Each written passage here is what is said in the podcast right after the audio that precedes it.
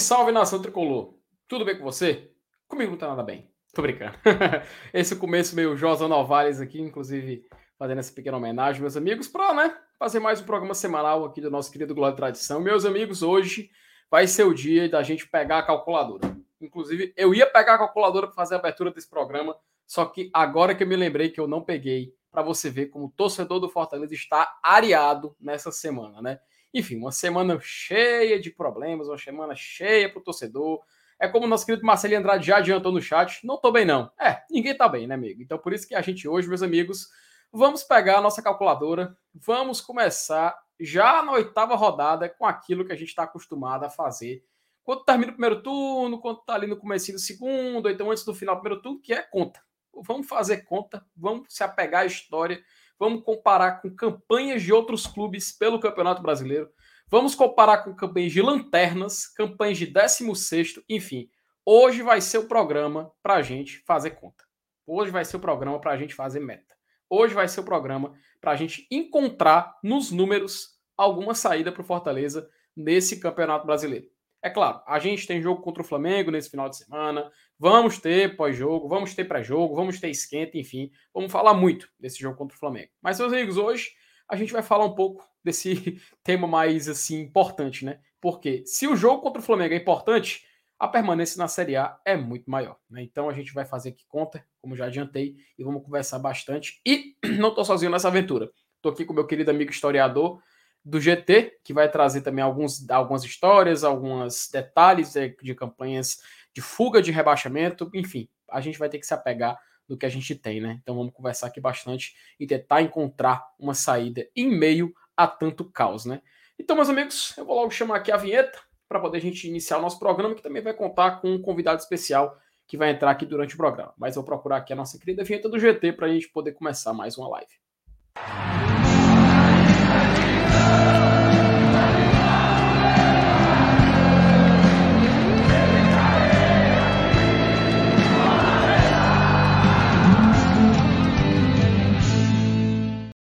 Elenilson, vou te ser bem sincero. É, eu pensei que eu ia fazer essa live, mas eu pensei que eu ia fazer a live com esse tema lá para julho, sabe? Lá para agosto, sim, bem longe, sabe? Pensei que a gente ia afastar e postar esse mais para frente. Mas, meu amigo, já é. Me... Sim, a gente começou meio de junho, né? Mas no mês de maio ainda a gente já tava fazendo as contas. E agora que entrou junho, meu amigo, vamos pegar a calculadora e quebrar essa cabeça, né, meu querido? Boa noite. Tá no mudo, meu querido. Tá no mudo, tá no mudo, tá no mudo. Eita, mas bem que tu disse que o torcedor do Fortaleza tá areado mesmo, viu? Areado, mas o torcedor tá, tá doido, tá doido, tá doido, tá doido, tá doido. Então pronto, vamos lá. Boa noite, meu amigo FT. Boa noite a galera que já tá aí no chat. Rapaz, assim, é... se for para fazer conta, é melhor começar a fazer logo cedo, viu? É, eu não queria estar tá fazendo conta faltando duas, três rodadas, não. Mas como ainda faltam 30, pode ser que as contas ainda dê resultado. A esperança é a última que morre. Mas é, são, são dois pontos, né, cara? Em, em, em oito jogos é, é, um cenário realmente preocupante. É claro, o pessoal no chat aí tá dizendo que tá preocupado e tal. Não é para menos, né? Eu acho até que a palavra preocupado já ficou para trás. Né? Eu Não. acho que a gente tá assustado já, né? Preocupado já foi um estágio anterior. Cara, eu vou te ser bem sincero. Sempre quando eu falei que eu tinha visto o vídeo do Bira Leal e eu gostei bastante do que ele falou, que tipo assim, é motivo para preocupação, mas não para desespero. Tu se lembra? Aí eu falei, cara, falei aqui na live de segunda-feira, que eu tava preocupado, mas ainda não tava desesperado. Assim, eu não tô desesperado. Eu tô meio que desesperançoso, entende? Meio é, sem perspectiva, é, é, cara. É bem diferente. Porque quando você tá desesperado, é porque você tá na loucura, você quer o resultado acima de tudo, né? E a partir do momento que você entra para desesperança, começa a entrar para esse caminho, é porque você não consegue enxergar uma saída. Acho que até por isso que o tema da live de hoje é importante, sabe? Para a gente tentar encontrar na história, poder encontrar nos números, poder encontrar em dados alguma saída referente ao que a gente está encarando na realidade, né? Porque o Fortaleza, na oitava rodada do Campeonato Brasileiro, ele não conquistou nenhuma vitória e ele é lanterna. Lanterna e é. sem perspectiva de sair por enquanto, né? Comparando, comparando com, com uma partida de futebol, por exemplo, é como se a gente tivesse acabado de tomar um gol no começo do jogo. Né? Porra, perfeito. É é, é pior do que. É, Aliás, é melhor do que tomar um gol nos acréscimos do segundo tempo, né? A Uhum. gente tem mais chance de reverter o quadro no começo. É mais ou menos essa semelhança que eu vejo. Então, mas só, só que só para que para que comece a reverter, tem que começar a ganhar, né? Esse é o É. grande empecilho. Pois é, cara. E baseado nisso, a gente também tá recebendo aqui mais um convidado especial da noite, né? Será que vai aparecer mais gente? Não sei. Mas o Danilo tá aqui por hoje, sempre lá da arquibancada VAB. Cara, o Danilo eu gosto bastante dele. Sempre ele tem muito comentário muito relevante, muito coerente. Então é por isso que nesses momentos também a gente convida um cara como ele para conversar aqui. E dá boas noites, boa noite, boas-vindas para você, Danilo. Seja bem-vindo. Valeu, boa noite, pessoal. Nilson, FT, galera do chat. Tô contigo no preocupado, mas não desesperado. Fiz uma projeçãozinha ah, lá no canal de um vídeo sobre até a- onde a gente poderia achar esses 45 pontos, né? Até o final do, do campeonato. E não conseguimos um, que para mim seria o empate no Clássico Rei. Não conseguimos. Mas ainda tem margem.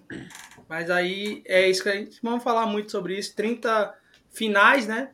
E a gente tem muito a, a, a olhar e também a cobrar né, do time, a questão do, da postura de campo, do, daquela.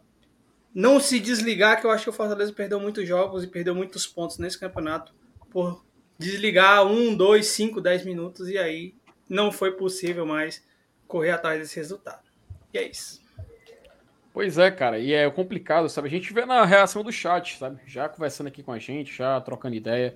E vai ser importante, tá, galera? Vai ser importante a gente trocar ideia, não só na live de hoje, mas daqui pra frente, né? Acho que é um momento de escutar todos e dar voz também para quem tem alguma, alguma ideia, para quem tem alguma sugestão, enfim. Eu acho que é um momento que o torcedor do Fortaleza tem que estar é, muito são das, sua, das suas ideias, né? O Pedro de Freitas Lima foi a primeira mensagem que a gente recebeu hoje. Vamos, contudo, sair dessa em todas as partidas. Não vamos deixar fácil para nenhum. Tem que ser isso, né, Pedro? Assim, a gente temos partidas onde Fortaleza joga bem, mas ele incrivelmente acontece algo que não sai com a vitória. E aquele jogo contra o São Paulo, por exemplo, aquele jogo contra o Fluminense, é, são partidas que só de lembrar. Eu tava contigo, né, Lenilson, no estádio contra o Fluminense, a gente tava rezar o pós-jogo. né? Tá. E, cara, eu Uhum. lembro, da, eu lembro da reação, eu lembro da reação perto do final do jogo, quando o Fortaleza foi pressionando, não conseguindo nada. Eu olhei, acho que foi o gol que o Renato Kaiser perdeu. Eu olhei para o Elenilson, ele só olhou para mim, a gente não falou nada. E tinha em silêncio. Só um encarou o outro assim, aquela cara tipo assim, eu não acredito, cara. Eu não acredito, né?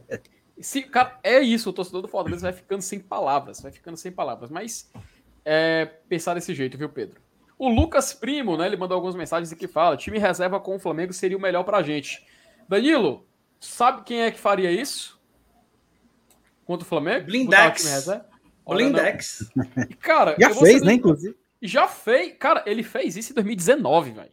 Ele viu que não dava pra ganhar do Flamengo num jogo em casa, ainda mais. Colocou um time alternativo. Cara, o Chiesa foi titular naquele jogo. Chiesa, né?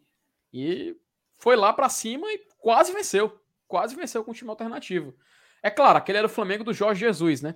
O Flamengo que ainda tinha Renier, o Flamengo que ainda tinha Gerson, tudo mais. É um time completamente diferente do de hoje. Porque hoje até o Flamengo tem uma geração um pouco mais envelhecida. Isso a gente vai conversar, inclusive, acho que no pré-jogo de amanhã. Mas fica essa expectativa, né? Isso é um tema que vale a pena a gente falar daqui a pouco, viu? Sobre É. preparação para esse jogo contra o Flamengo. Ô, ô, ô, Felipe, acho que você tocou assim. é, o Flamengo de 2019, talvez o Flamengo de 2009 era mais encaixado do que esse Flamengo, que é muito melhor no que- quesito elenco, né? Antes ele, não, ele tinha um elenco, mas não era tão. E assim, era, o- era o time da moda, né? Na época de 2019. O time foi campeão de tudo, né? Foi campeão numa carreata, né? Ele foi campeão. Isso. Foi campeão brasileiro. Então, assim, é, então é, é- são dois, é, dois parâmetros assim, até interessantes para depois a gente debater aí até o jogo do domingo. Pois é. Então, ó, também o CFTzão aqui, mandando aqui boa noite para amigos do GT. É, precisamos jogar bem de muita sorte. CFTzão que não está presente aqui na residência nesse momento, mas está acompanhando o GT onde quer que esteja. Não está na mansão FT? Não está, não está na mansão, não está na mansão. Iago Tá no meio do mundo, né?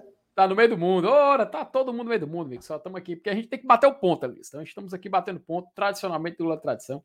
E o Iago Barreto, cara, boa noite, boa, bora GT, um abraço pro Iago também, sempre presente aqui nas nossas lives, gente boa demais, cara, um abraço para ele. Thiago Macedo, acho que o jogo contra o Flamengo é perfeito para testar o Ronald, sendo o nosso meio armador, já que não teremos Lucas Lima e o Matheus Vargas, esse aqui, graças a Deus, que não joga. Cara, é incrível, né? Porque a gente já não também vai ter Tinga, não teremos De Pietri e nem Renato Kaiser à disposição para esse jogo. Parece que realmente é o seu destino querendo que force o Fortaleza a colocar um time alternativo, né? E é foco no Goiás, pelo visto. É foco no Goiás. Não sei o que. Tu acha, Elanilson, que realmente. Eu vou logo perguntar pra ti de antemão, cara. Tu acha que tem... o Fortaleza tem que aproveitar esse tanto de desfalques, esse tanto de jogadores não disponíveis, como o nosso querido Thiago citou, o Lucas Lima, também o Felipe não vai jogar. Enfim, tu acha que cabe ao Fortaleza colocar um time completamente reserva, time alternativo, ou tentar o que tem de melhor para poder vencer esse jogo? completamente reserva, eu acho que não. Até porque eu acho que, que mesmo com esse desgaste, com essa sequência toda aí, tem um, alguns jogadores que estão inteiros ainda, entendeu? Não é todo mundo, nem, nem todo mundo tem o mesmo o mesmo diapasão físico, né? Alguns jogadores aguentam uma sequência maior, outros não. Alguns precisam descansar, outros não. Então, é, eu acho que a hipótese de colocar todo mundo reserva mesmo, assim, um time totalmente 100% alternativo, eu acho que não cabe, não. É, seria, seria assim, tipo, um, um, um, poupar desnecessariamente, falando determinado, de determinados jogadores, especificamente de alguns jogadores. Então, eu acho que dá para mesclar, dá, é, aproveitar esses desfalques, né? Dar uma, uma, uma folga forçada para eles os que estão em suspenso, como é o caso do Felipe, né? Que, que infelizmente foi, foi um cara que acabou decidindo, né? O último jogo. Mas é assim, Felipe, eu acho que 100% reserva, eu acho que não rola, não. É, é complicado, né, cara? Complicado. Fica aí o debate, vamos voltar a esse tema daqui a pouco. O D'Alessandro, cara, ele fala: boa noite, grande mancada. Vocês poderiam fazer uma matemática baseada em referência aos outros campeonatos. Exemplo, São Paulo ano passado veio ter sua primeira vitória na décima rodada e ainda foi para a Sula. E aquela coisa, né, Alessandro? Ano passado, até o 15 foi para a Sula, né? Só o Juventude mesmo, que ele foi o 16, escapou é, e não ficou. Só ficou um time no limbo, né? Foi, cara, só ficou um. O resto, todo mundo foi ou para uma competição internacional ou acabou sendo rebaixado para a segunda divisão. Então, cabe também a gente fazer essa conta. Isso é um tema interessante até para vídeo, tá? A gente lançar futuramente. Mas a gente tem uns dados aqui interessantes, algumas imagens para colocar na tela que meio que chegam perto do que você está querendo dizer, mas esse tema específico que você está falando, não se preocupe que a gente ainda vai abordar aqui no GT. Continuando, né, o Renato Garcia, ele manda aqui, boa noite, estou muito preocupado com essa situação. Né, o Marcelinho também fala que ele não está bem, né? O Walter Cândido, Walter Cândido Silva, ele manda aqui, boa noite, GT bancada, Pai nosso que estás no céu, nos abençoe por três pontos amanhã. Domingo, né? Domingo, né, Walter? No domingo, que o jogo vai ser domingo, quatro da tarde, transmissão da, da Verdes Mares, Vai passar na Globo para todo o Brasil. Ou seja, vai ser, vai ser, vai ser, vai ser do melhor jeito possível, né? Mas para o Brasil inteiro ver, né? Mas enfim. Lucas Barbosa, né? Mufino, mais passando para deixar o like sempre. Lucas, um abraço para você, meu querido, sempre presente aqui, assim como também a Vitória também sempre presente aqui no Glória e Tradição. O Francisco Sidney, né, ele diz o seguinte: boa noite, GT. Que tristeza esse momento, contraponto, é, contar ponto a ponto para chegar a 45 para se livrar. Quem diria a esperava por isso. Pois é, né, cara? Assim, o ano de 2021 para Fortaleza é que foi o ponto fora da curva, né? Que foi um ano diferente. Em 2019 a gente brigou para não cair até certo ponto do campeonato. Em 2020 a gente brigou para não cair até a última rodada. Em 2021 a gente teve essa diferença. Em 2006 brigamos para não cair, fomos rebaixados. Em 2005 também brigamos para não cair e conseguimos ficar ali no limbo do campeonato, uma posição para ir para a Sul-Americana. E em 2003, quando a gente jogou, brigamos para não cair e fomos rebaixados. Né? É a realidade de um clube nordestino, né, Lenilson? É a realidade de um clube que não tem um orçamento que se compara ao de outros grandes da região. Porém, o destino do Fortaleza 2022 eu enxergo uma certa diferença, tá? A gente vai conversar um pouquinho mais sobre isso, mas eu acho que o erro não é só na questão de ter menos investimento e os outros mais, é outra coisa, né? É mais coisa, é mais além. Então a gente vai falar sobre isso daqui a pouquinho, tá, Francisco? O John Carvalho, primeiro tem que ganhar a primeira. Não dá para fazer conta com o time que só perde. Perfeito, John, perfeito. Não adianta a gente, a gente ficar conversando aqui se ah, tem que ganhar, tem que ganhar, e o time nunca faz isso de fato, né? O time vai sempre adiando a primeira vitória, aumentando a pressão, e só o torcedor do Fortaleza que vai sofrendo com esse tipo de coisa. Luiz Guedes, Paysandu Esporte, quando estava na Libertadores, também não caíram. Assim, é, o esporte, a gente tem um dado aqui, ele caiu, tá, Lu? O esporte caiu, é. É, o esporte foi rebaixado. Inclusive, ele foi como lanterna, tá? E a gente vai trazer esses dados aqui daqui a pouco, viu, Luiz?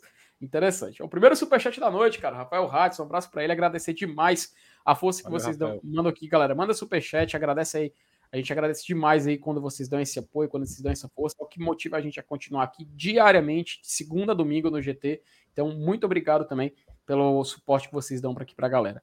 Boa noite. Até quando iremos culpar a arbitragem, jogar bola e pronto, contra tudo e contra todos? É aquela coisa, né?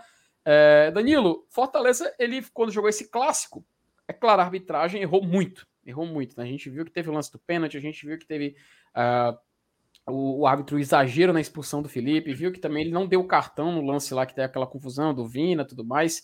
Romero estava no chão. Mas é aquela coisa, né, Danilo? Não é só arbitragem, né? A gente sabe que o buraco é muito mais embaixo, né, meu querido? É, e uma coisa assim também, é, o Rafael é até membro também lá no Arquibancada VAB, o cara que sempre ajuda muito a mídia independente, cara bom, de, bom demais.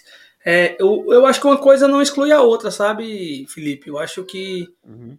a gente pode reclamar da arbitragem, mas a gente pode reclamar do time também, entendeu? Pode reclamar das duas coisas. A gente pode ponderar e fazer nossas críticas e não basear 100%, porque, assim, eu acho que é um, um conjunto de fatores que levam ou a vitória ou a derrota. Eu acho que nunca é uma coisa só. Ah, não foi. foi tem, usamos muito, né? Algum tempo aqui nesse campeonato. Ah, o Fortaleza está com falta de sorte. Se fosse só a sorte, aí a gente realmente não precisava né, fazer um planejamento, nada. Eu acho que há um conjunto de fatores. Aí entra capacidade do time, capacidade psicológica, de reação, é, de físico, é, o que o time tem produzido. Assim, é um monte, é uma gama de coisas para a gente analisar. Se a gente for analisar cada caixinha, a gente vai dizer isso aqui tá, tá muito ruim, isso aqui tá menos ruim, isso aqui tá, isso aqui tá aceitável. Então, assim, a gente vai fazendo isso. Então, acho que a arbitragem, a arbitragem, ela, no Clássico Rei, ela foi é, preponderante para o resultado em si. É, ela contribuiu muito para o resultado em si, mas tem a parte lógica do time, do voivodo, dos jogadores, de tudo, né? De tudo que aconteceu no clássico. Acho que uma coisa não exclui a outra sempre, né? É, eu acho que é um conjunto de fatores que levam às derrotas, às vitórias. E é por isso que eu sempre digo, né? Não dá para ser 8 e 80, principalmente a gente que comunica aqui no YouTube com muita gente e tal. Não dá para ser 8, não dá para ser 80. A gente tem que ser. A gente tem que pegar essas. ponderar tudo isso e tentar ter uma opinião. Então, a, a, eu acho que realmente é um, é um caldeirão isso aí. É um caldeirão de coisas que relevam ou não a, a, a vitória ou a derrota. Acho que o time errou bastante, acho que o time não conseguiu produzir aquilo que a gente esperava no Clássico Rei, mas a, arbitragem nas capitais ela, ela mexeu com o resultado sim. Perfeito, cara. Concordo demais com o que tu falou aí e agradecer o Rafael pelo superchat. O Rodrigo Catunda, ele falou o seguinte: boa noite, GT. Essa vitória tem que sair logo. Tá parecendo mata-mata da Série C. Tem uma sensação que na hora que sair a primeira vitória, aí embola. Cara, é aquela coisa, né? O torcedor ele vai, vem essas memórias, vem esse tipo de, de, de, de, de memória que é o tabu, que é não conseguir vencer. Eu lembro que ano passado, né, Delinhos, Fortaleza a gente falava que o Voivoda era especialista em quebrar tabus, né? Sendo que esse ano tá se montando um que tá difícil de ser quebrado, cara. Já estamos na oitava rodada a gente já viu que já é praticamente um quarto do campeonato, né? Já, já, já, já passou. E o Fortaleza ainda não conseguiu nem três pontos. E assim, nem três pontos acumulados, tá? Porque só foram duas vitórias, ele só tem dois. E vai complicando, vai piorando na tabela e a gente vai só aqui nessa expectativa, nessa ansiedade para ver o time sair dessa situação. O Nilo Agostinho, cara, ele falou o seguinte: temos aqui o, o que temos que fazer é apoiar e acreditar, Fortaleza acima de tudo. É esse pensamento, viu, Nilo? O João Paulo, a postura dos jogadores em campo não muda, parece entregues. Tem alguma coisa que não se resolve em prol de um bem comum entre atletas, comissão e diretoria. Nesse naipe. O. Olha, rapaz, o nosso querido Ranieri, cara, com Lula presidente, se mandou aí o seu superchat. A situação é extremamente preocupante mas temos elenco para fugir do rebaixamento. O obstáculo maior é o psicológico. Um abraço para você, Ranieri, sempre presente, sempre aí com suas ideias é, espetaculares aí sobre futebol, etc. Um abraço para você. E é isso aí, tem que melhorar também a mente, né, cara? Não adianta Fortaleza também só falar de arbitragem, etc. O Gabriel também manda um superchat, fala, fala, fala galera, gosto oh, muito rapaz. do trabalho de vocês. Leão, Gabriel, muito obrigado, cara. Muito obrigado. Rapaz, por falar, viu, Felipe? Por falar em gostar do trabalho, vou, é, o Gabriel falou aí, obrigado, Gabriel. Mas aí eu, eu tava no Bossa Nova quarta-feira e, e, e, fui é, interpelado por um, um rapaz muito simpático, inclusive, né? Foi lá ao meu encontro, se apresentou, disse que gostava muito do GT. E, e diz aí, macho, o nome dele é Expedito, sabe? Tava lá no Bossa Nova, Expedito. Não sei se ele tá escutando a gente aqui, tá assistindo a gente. Ele disse que deixava de malhar, às vezes, para ficar assistindo Glória e Tradição. Aprensou, mano. Aí disse, macho, não faça isso, não. O cara, é, é, ele disse que gosta tanto, é tão viciado que gosta que às vezes deixa de ir pra academia malhar para ficar assistindo o Glória e Tradição. Rapaz, é, é, é, um negócio assim meio absurdo, não? Rapaz, dá pra... Você consegue... Fala, Expedito. Oh, você consegue também fazer os dois, tá? Você consegue é, fazer os dois. Você pode deixar o celular ali no em cima do equipamento, você vai lá e ficar assistindo Glória, pô. Pode fazer os dois mesmo. E o mais massa é que no Glória de Tradição não tem nenhum atleta, né? Nenhum. Peraí, pô. Peraí. Tem, tem um jogador de baralho ali, outro de porrinha aqui lá, mas atleta. Dominó. Minha Nossa Senhora, machucar. Aí, aí eu convido o Danilo, o Danilo fica aqui ofendendo a gente, Alinhos. Como é que pode, rapaz? Enfim, brincadeira, um abraço aí pro, pro Gabriel também, sempre, é, como o Alenilson falou, dando força pra galera do GT. E o Rafael ele mandou um recado para ti, Danilo. Ele mandou um salve para você e disse que sempre muito lúcido, tá? Mandou um abraço aí, ó. Rafa é gente boa demais, cara. Gente boa demais. aí, ó. O Marcelinho falou aqui, ó. Chego da academia e já ligo o notebook. Rapaz, aí é bom demais. O Marcelinho né? acho que não é na mesma academia que eu, mas só que agora eu tô de manhãzinha cedo, viu, Marcelinho? Por isso você não me encontra mais. Eu tô indo sete e meia da manhã, mais ou menos. Então temos um atleta, então. Reitero o que eu falei. Não, eu, eu, eu, tento manter, pelo menos, pra não, pra não explodir, né? Você, você tem histórico de atleta, Vinícius? Não, eu não. Enfim, e a, e a Rosineide Souza fala assim: Olha, Nilson, eu troquei as novelas, viu? Ih, rapaz, Olha aí, que história rapaz. é essa? É, é deixa, deixa de assistir a novela para assistir o GT, pô. Tá certo. Ah, beleza. Não, perfeito, perfeito. Até porque a, no, a novela, né, você. É remake, você já sabe como é que termina a história. O GT, você sempre uma imprecisão, você nunca sabe como termina. Você é sempre uma surpresa, viu, querido Elenilson Dantas? E acho que já deu, já deu vazão aqui as mensagens. Acho que a gente pode começar aqui com o nosso tema da noite, né?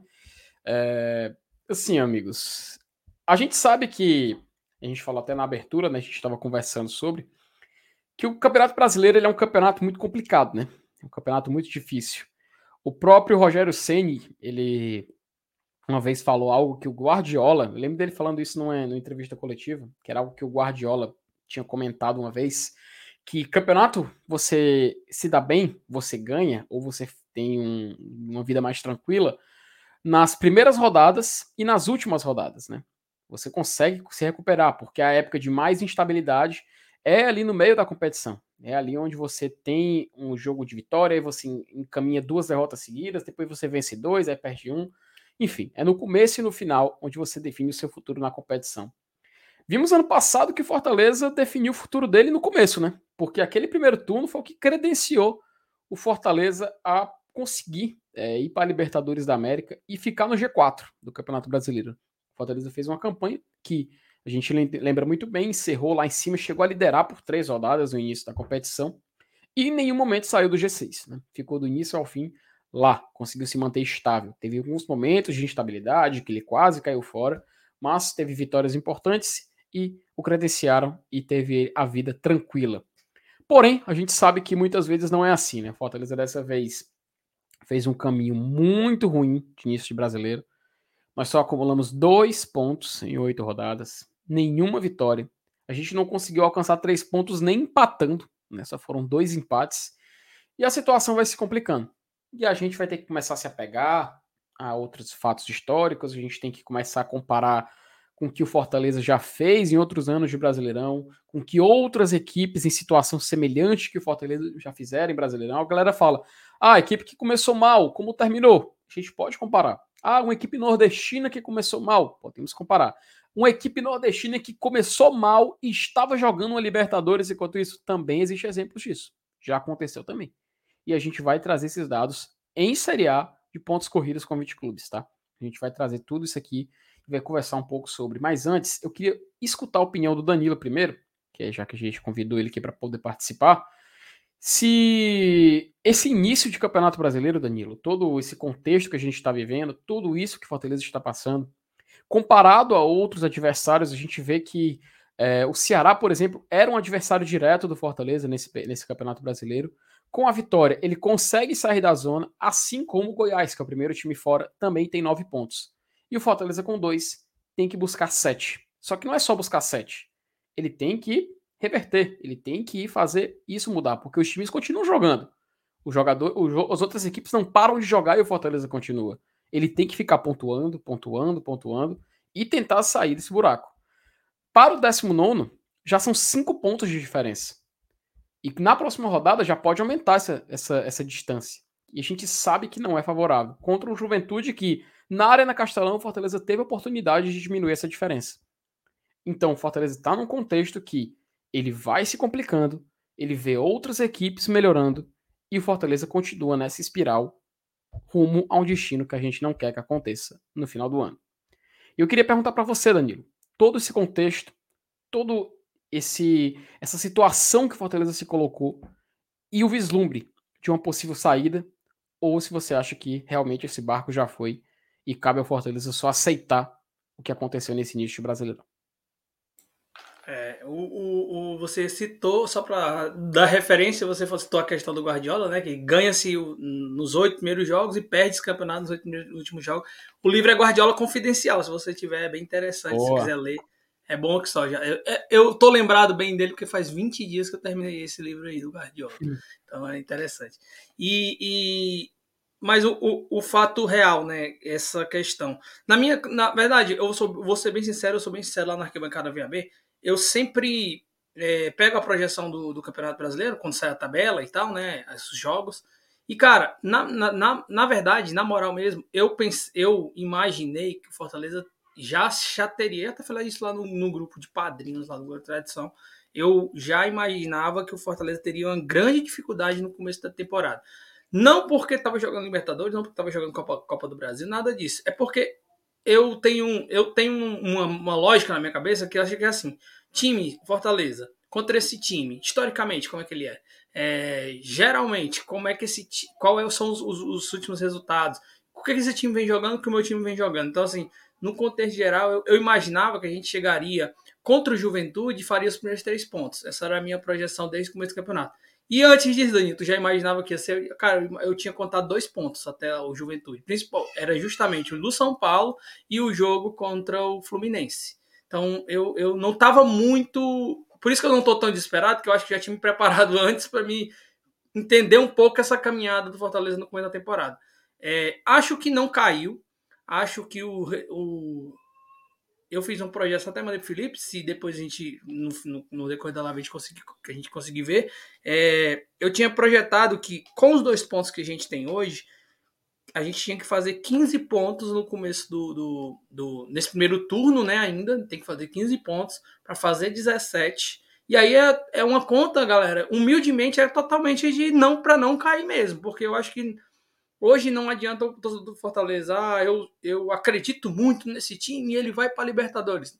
Não é essa a realidade hoje, não é essa a realidade. Tem gente que tem muita fé, eu acredito também, eu, eu sou um cara muito positivo nas minhas, nas minhas, até a galera me chama de passar pano lá na arquibancada VAB e tá tudo bem. Mas é, há momentos que a gente precisa botar o pé no chão, clarificar esses números e olhar para onde que a gente está olhando. E realmente, hoje a gente está olhando para a Z4. Perguntar, estamos tendo o, o estamos tendo rendimento para estar no Z4? Talvez não. Estamos, estamos, nosso time é um time que no começo do, do, do campeonato a gente olhava para o Z4 e dizia o Fortaleza vai brigar lá embaixo? Também não. Então, assim, é um baque muito grande porque a gente sabe o que esse time pode proporcionar, o que esse time pode fazer, e hoje a gente vê que no Campeonato Brasileiro isso não acontece. E aí vai uma lógica muito simples que, cara, o Fortaleza fez quatro gols no campeonato inteiro, nesses oito jogos.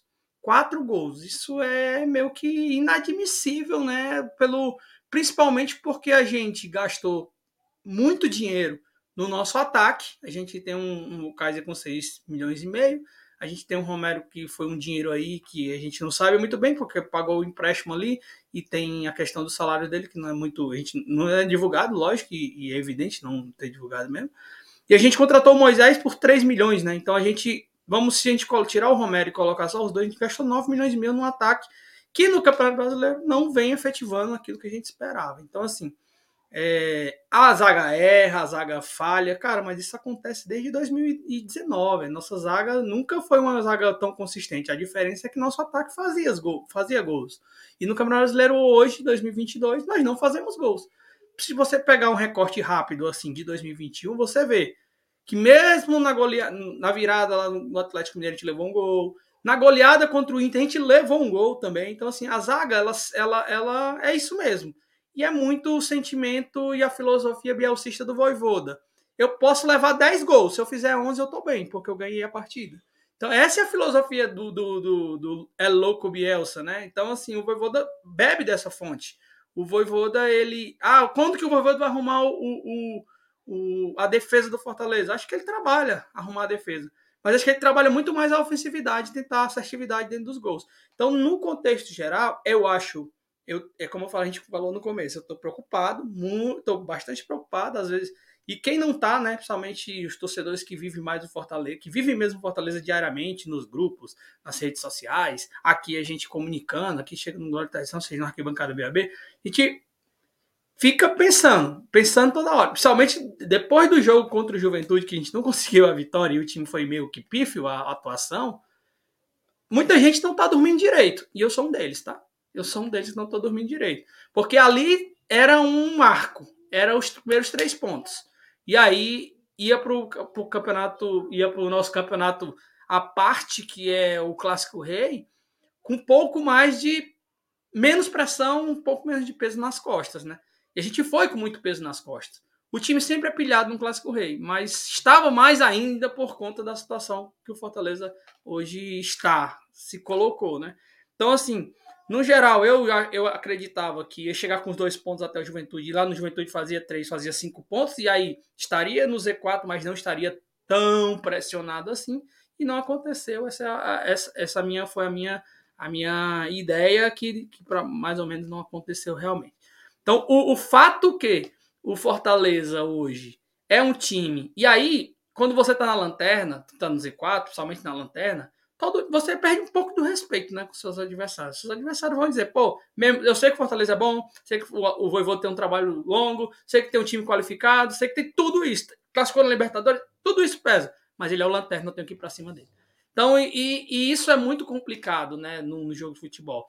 O Fortaleza, se eu não me engano, e aí vocês podem me ajudar, que vocês são muito bons de memória, Fortaleza só saiu ganhando uma partida no jogo contra o Botafogo. Nenhum outro jogo o Fortaleza saiu ganhando a partida, ou talvez contra o Inter, né, também. O Inter fez o primeiro. Foi 1 a 0. Inter e o, o, Botafogo, eles fez isso. E nos outros, os outros todos os jogos, eles sempre saiu atrás para correr atrás do resultado. E não tem perna para correr atrás do resultado. Então, assim, a, a, é isso. A, toda essa parte aí de a gente olhar para o Fortaleza hoje, dizer se esse time não presta. Não, eu, eu não falo esse, esse, tipo de coisa porque há 4, 5 meses atrás, quando estava montando esse elenco, eu disse, cara, ele está montando um time interessante tem, tem todo mundo para posição, só que a gente se depara num time que tá sem confiança no Campeonato Brasileiro, muita gente que foi contratada não está rendendo o que deveria. A gente tem os, aqueles operários que a galera não gosta muito, né? E aí eu vou citar Jussa, Matheus Vargas, Robson, que rendiam em 21, não estão rendendo nada esse ano. Então, é, um, é, é muito desnível técnico em, em, em, relação a um Moisés que está indo bem, um Pikachu que está indo bem, um Hércules que é uma boa, uma boa, uma boa surpresa. Então, a gente olha para o Benevenuto, nem parece aquele Benevenuto de 2021, o Crispim, mesma coisa. Então, assim, é muita coisa acontecendo para dar errado. Tomara que a gente ainda tenha fôlego, tomara que a gente ainda consiga é, sair dessa. E a realidade é essa. Nossa briga hoje é, é, saber se tem quatro times piores que o Fortaleza em pontuação. Porque em futebol, eu posso dizer que a gente está jogando muito mais que alguns times que estão muito mais lá em cima, entendeu? Cara, eu te falar uma coisa que eu acho muito, muito, muito, muito relevante. Terminou o Clássico Rei, eu estava conversando aqui com o CFTzão, e eu falei, olha, eu, eu cara, apito, teve o um apito final, eu olhei para ele e falei assim, olha, é aquela coisa, é achar quatro pior que, pior que a gente. É achar quatro times pior que a gente. Porque não, não achar, tem... a gente acha, acha fácil. Não, é, é fazer eles ficarem atrás na tabela. Eu, isso que eu ia falar. O problema é você encontrar esses quatro e superar, né? O problema é justamente esse.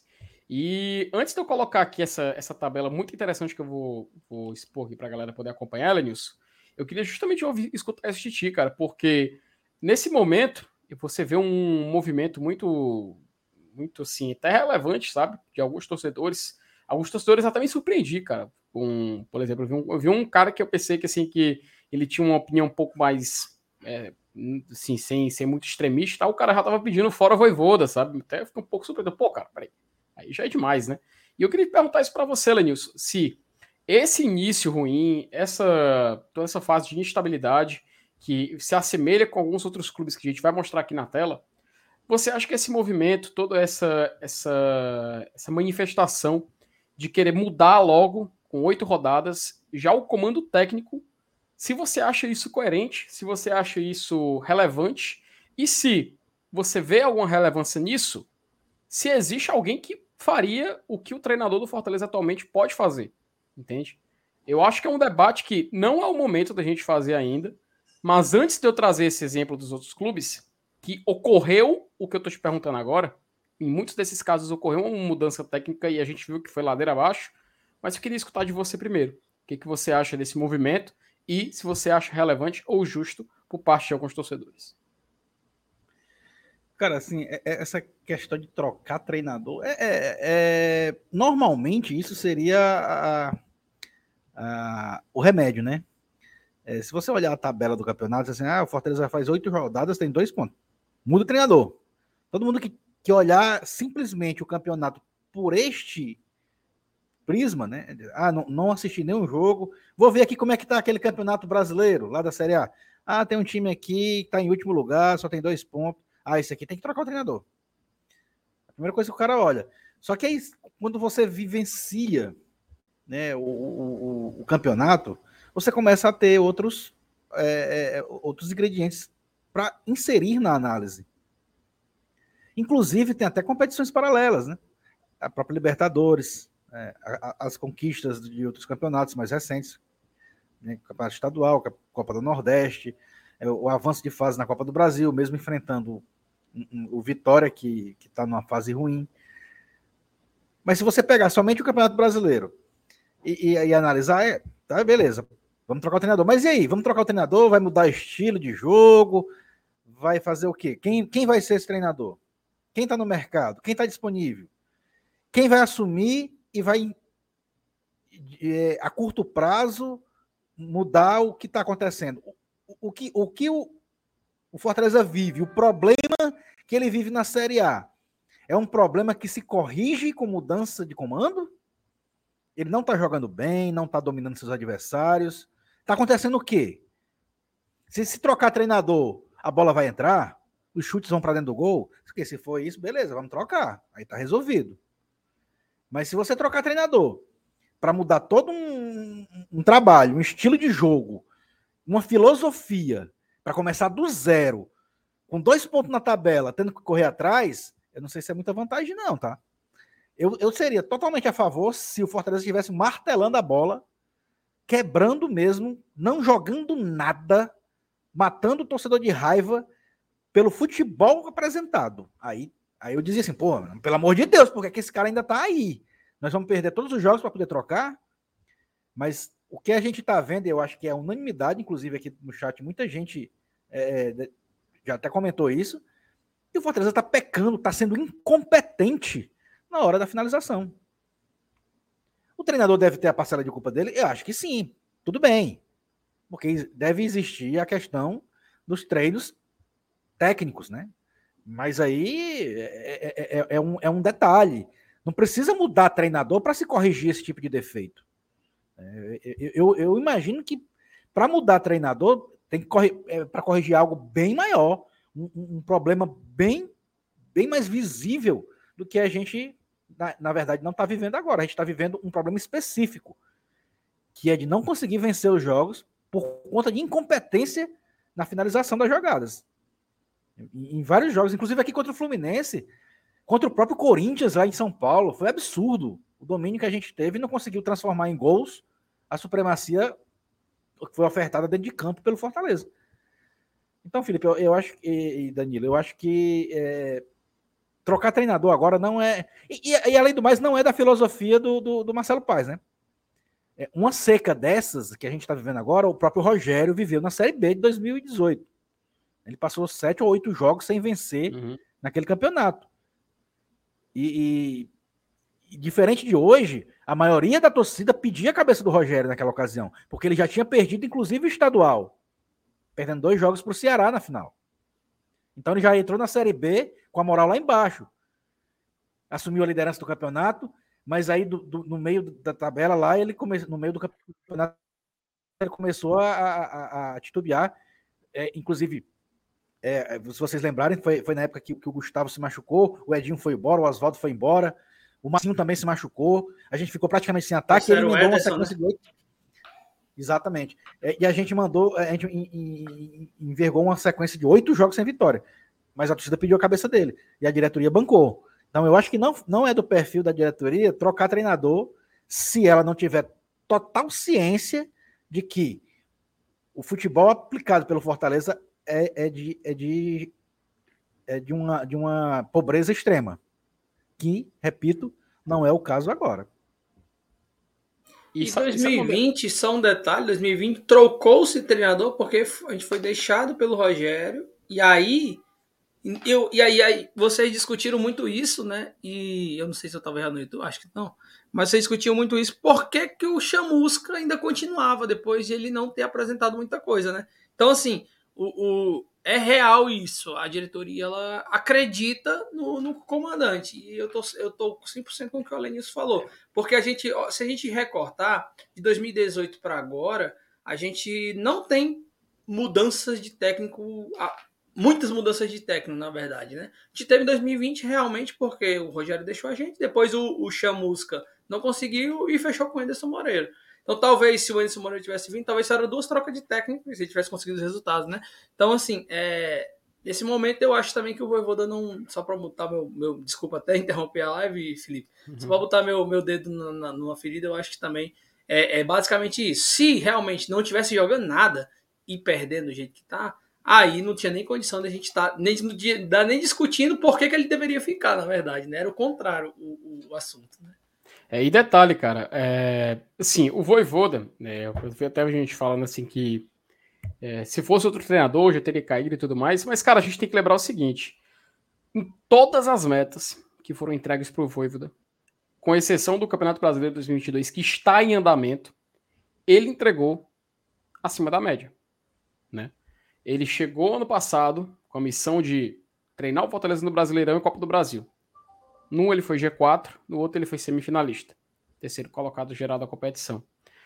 Esse ano foi campeão cearense, assim como foi ano passado quando chegou, campeão da Copa do Nordeste também, classificou o time na Libertadores, onde a meta era no máximo terceiro colocado, ele conseguiu botar o time nas oitavas. Em tudo ele conseguiu entregar dentro do planejamento, né? É só esse Campeonato Brasileiro 2022, esse início ruim, que está fazendo todo esse essa questão de questionamento, todo esse debate, que eu acho justo de parte da torcida que vem, mas eu não acho que é o momento, sabe? Pelo contrário, eu vejo que é, se a gente tirar o Voivoda, traz quem? Traz quem? Eu vi um cara falando em Lisca, macho. Cara, peraí. Pô, cara, a gente tá em 2020, a gente tá em 2022, velho. 2022. E, assim, é, é, é, chega a ser até, até curioso, é engraçado. Mas, assim, eu vou colocar aqui na tela, para a gente poder começar aqui, colocando aqui o que a gente já tinha combinado, que é uma tabelinha da pontuação das equipes que foram 16º colocado na Série A, tá? Desde o início do Campeonato Brasileiro de pontos corridos com 20 clubes, tá? Que é esse recorte de 2006 a 2021 a gente pode comparar aí com a pontuação de todos. Ó. Em 2006, quando iniciou o Campeonato Brasileiro com 20 clubes, foi inclusive a primeira edição, Fortaleza estava presente, né? Fortaleza inclusive foi rebaixado, ele foi 18º nesse ano. Fortaleza até, até eu acho que o Aledilson lembra, né, que a gente caiu, mas a gente puxou a Ponte Preta junto. Você lembra disso, desse detalhe? Sim, lembro. Caiu, é, a gente é, caiu. O Fortaleza já estava rebaixado, enfrentou a Ponte Preta no PV, a Ponte Preta ainda com chances matemáticas de, de escapar. E o Fortaleza venceu aquele jogo por 1x0, se não me engano, e acabou decretando o rebaixamento da ponte. Foi tipo uma vingançazinha de 2003, né? Com certeza. Cara, e foi muito bom. Não, não vou mentir, não. Foi muito bom, porque eu, na época eu lembro que a comemoração foi porque foi pela vingança de 2003, né? O torcedor do Fortaleza se sentiu vingado. Em 2007, a gente viu, foi 44 pontos. O Palmeiras se salvou naquele ano, tá? O Palmeiras se salvou com 44 pontos, sendo o 16 da competição. Em 2007, o Goiás ele se salva naquele Campeonato Brasileiro com 45 pontos, que a gente tem que lembrar que o 17 sabe quem foi, Aline, esse ano aí? Foi o Corinthians. O Corinthians foi rebaixado em 2007 e o Goiás escapou. Goiás que teve, inclusive, um confronto contra o Corinthians. O Corinthians foi rebaixado naquele jogo contra o Grêmio, né? O jogo lá ainda do Estádio Olímpico, antigo Estádio Olímpico. E o Goiás, ele vence o Internacional e se salva do rebaixamento com 45 pontos naquela última rodada. Esse jogo, Felipe, foi usado para a última rodada do ano passado para dizer, agora a gente tem a opção, o Corinthians, né, usando, agora a gente tem a opção de derrubar o Grêmio e não ganhou, né, no Itaquera, mas o discurso era esse, da diretoria é. do Corinthians. Foi bem lembrado, né, cara? Porque eles não esquecem, foi o único rebaixamento do Corinthians para a Série B, né? E, eu, e um detalhe, para mim ali, ali, foi a prova viva que realmente o Brasileirão estava organizado, né, cara? Porque o Corinthians caindo, ter virada de mesa para ele continuar na Série A, você vê que realmente o campeonato já estava numa estrutura organizada e não tinha risco de acontecer o que aconteceu em anos anteriores, né? Ou algo que a gente vai comentar daqui a pouco, porque a gente pode ver que ali em 2013, ó, tem um asterisco. Vamos chegar lá, tá? Em 2008, o Náutico ele foi rebaixado em 16º colocado. Ele fez 44 pontos. E a gente começa a ver que existe um padrão na pontuação aí. E nos anos posteriores tem uma certa mudança, tá? A gente vai ver que tem uma certa mudança na pontuação para se livrar. Em 2009, o Fluminense ele fez 46 pontos. Isso aí, né, Elenilson? Acho que você lembra bem. Foi o ano da arrancada do Fluminense, né? O Fluminense ele tinha, é, tinha decretado 1% de chance de o Fluminense salvar, né? Era 99% que estavam cravando de rebaixamento. E o time conseguiu uma arrancada até o final da, da do Campeonato Brasileiro. Na e verdade, na, última rodada... na verdade, até o final não. Ele continuou a arrancada dele no ano seguinte, só parou com o título. Bem esse, lembrado. Esse 2009 é o time de guerreiros, do Fred, né? Do, do daquela Isso. galera. Era do Cuca, né? Treinado pelo Cuca, né? É, na Cuca, última rodada ele, ele teve um confronto direto contra o Coritiba, não foi, Elenilson? Salvo engano. Exato. E teve aquela batalha campal, cara, no final do jogo, né? Que o Coritiba foi rebaixado. Teve Outro Pereira. A torcida invadiu o campo. O Coritiba foi punido pro início da Série B do ano seguinte. Que o Coritiba foi campeão, né? O interessante é esse. O Coritiba caiu e voltou com sendo campeão brasileiro da Série B. Em 2010, o Atlético Goianiense se salva com 42 pontos, tá? O primeiro detalhe é que aí foi a primeira pontuação, assim, muito, assim, abaixo de 45, a gente tinha só 44, mas com 42 pontos, nessa primeira metade desse recorte, foi a pontuação mais baixa. O Atlético Goianiense em 2010 com 42 pontos. Em 2011, o Cruzeiro se salva com 43 pontos, ele é rebaixado, ele se salva do rebaixamento, é, em 2011, ele na última rodada venceu o Atlético Mineiro por 6 a 1 Acho que quem lembra desse, desse último jogo é inclusive lembrado até hoje lá em Minas Gerais, esse confronto, que era a última rodada cheia de clássicos, né? Imagina se fosse hoje em dia, né? A última rodada do Brasileirão, cheia de clássicos estaduais, ele se livra do rebaixamento. Em 2012, a portuguesa faz 45 pontos e também se livra da queda, tá? Nesse ano, o rebaixado foi o Sport ali abaixo. Em 2013, a gente vem para um ano atípico, tá? Porque na pontuação normal, o, rebaix... o que escapou ali devia ter 46 pontos, tá? Deviam ter 46 pontos. E aconteceu o que, Elenius? O que aconteceu em 2013 para ter esse asterisco aí no Flamengo? Foi a questão lá da portuguesa, né? Da... Jogador irregular, o Everton, né? Jogou irregular e a portuguesa acabou não, foi 2013? Foi, foi isso mesmo, né? Foi, Felipe. Foi, foi 2013, é, foi 2013. Foi 2013 é. O caso Everton, né, cara? Porque... Caso Everton, é. Jogou irregular. O, é, o Criciúma, olha que louco, cara. O, o Criciúma, ele tinha ficado em 16 com, com 46 pontos. Ele era para ser o primeiro time fora da zona de rebaixamento. O Fluminense, ele viria logo a seguir, né? Como o primeiro time rebaixado. Nesse ano que o, o a gente tem que lembrar que o Vasco também foi rebaixado, né? O Náutico foi rebaixado em último colocado. A gente vai já também trazer os números dessa campanha de alguns lanternas. O, é, a Ponte Preta também caiu, era o 19. E o Vasco foi o 18 com 44. E o Fluminense tinha sido o 17 com 46 pontos, tá? Era a pontuação mais baixa de um time rebaixado, inclusive, esses 46 pontos. É a pontuação baixa, não, perdão, a pontuação mais alta que um time acabou de ter sido rebaixado. Mas foi é, decidido na justiça a irregularidade do jogador Everton pela portuguesa e a irregularidade do André Santos pelo Flamengo naquele ano do Campeonato Brasileiro. Ele tinha sido punido na Copa do Brasil, não cumpriu a punição no Campeonato Brasileiro porque no calendário da CBF era a competição seguinte, já que a Copa do Brasil tinha se encerrado, e ele acabou sendo punido. E tanto Portuguesa quanto Flamengo perderam é, quatro pontos pela escalação desse jogador irregular. Né? A portuguesa ficou em 17 com 44 e o Flamengo foi o 16 com 45 pontos, tá? Então tem esse detalhe, essa curiosidade da competição em 2013. Em campo era para ser 46 a pontuação do 16, mas com punição ficou 45, sendo o Flamengo esse time. Em 2014, a gente tinha a campanha com menor pontuação de salvamento de rebaixamento até 2019, que tinha sido Palmeiras de 2014. Palmeiras que tinha voltado da Série B em 2013, fez um ano muito, muito ruim em 2014, quase foi rebaixado e com 40 pontos ele se salva. Em 2015, o Figueirense ele se salva com 43 pontos. Em 2016, o Vitória salva com 45 e em 2017 também se salva com 45. Em 2018, o Vasco se salva com 43 pontos. E em 2019, a gente tem a pontuação mais baixa de um time acabando se safando do rebaixamento, que foi o Ceará de 2019. Temos que lembrar, aquela campanha de 2019 tem um detalhe, né? Porque o Cruzeiro, ele foi o 16, ele fez 36 pontos. Então, 17, a gente, foi o 17, perdão. E a gente tem muita gente se fala, né, Lenilson, que o fator Cruzeiro fez muita diferença, né? Porque ninguém esperava o Cruzeiro ser rebaixado em 2019.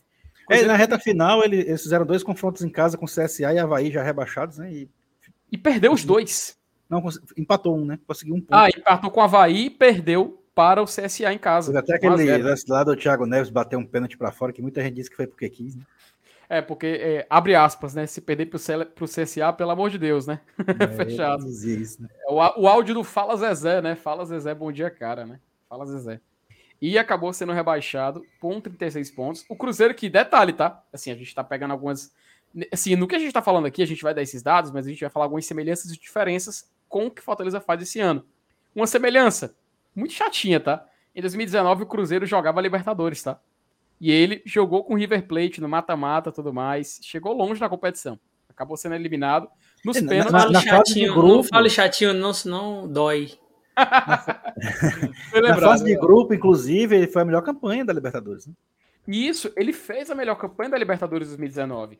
E o Cruzeiro, quando ele foi eliminado, Elenilson, ele foi, ele, ele foi eliminado pro, pro River Plate já no mata-mata, né? Nas quartas de final, ele foi eliminado no. Quartas de final, não, perdão, nas oitavas de final, ele foi eliminado nos pênaltis. E tu sabe quem foi um dos jogadores que perdeu pênalti nessa disputa contra o River?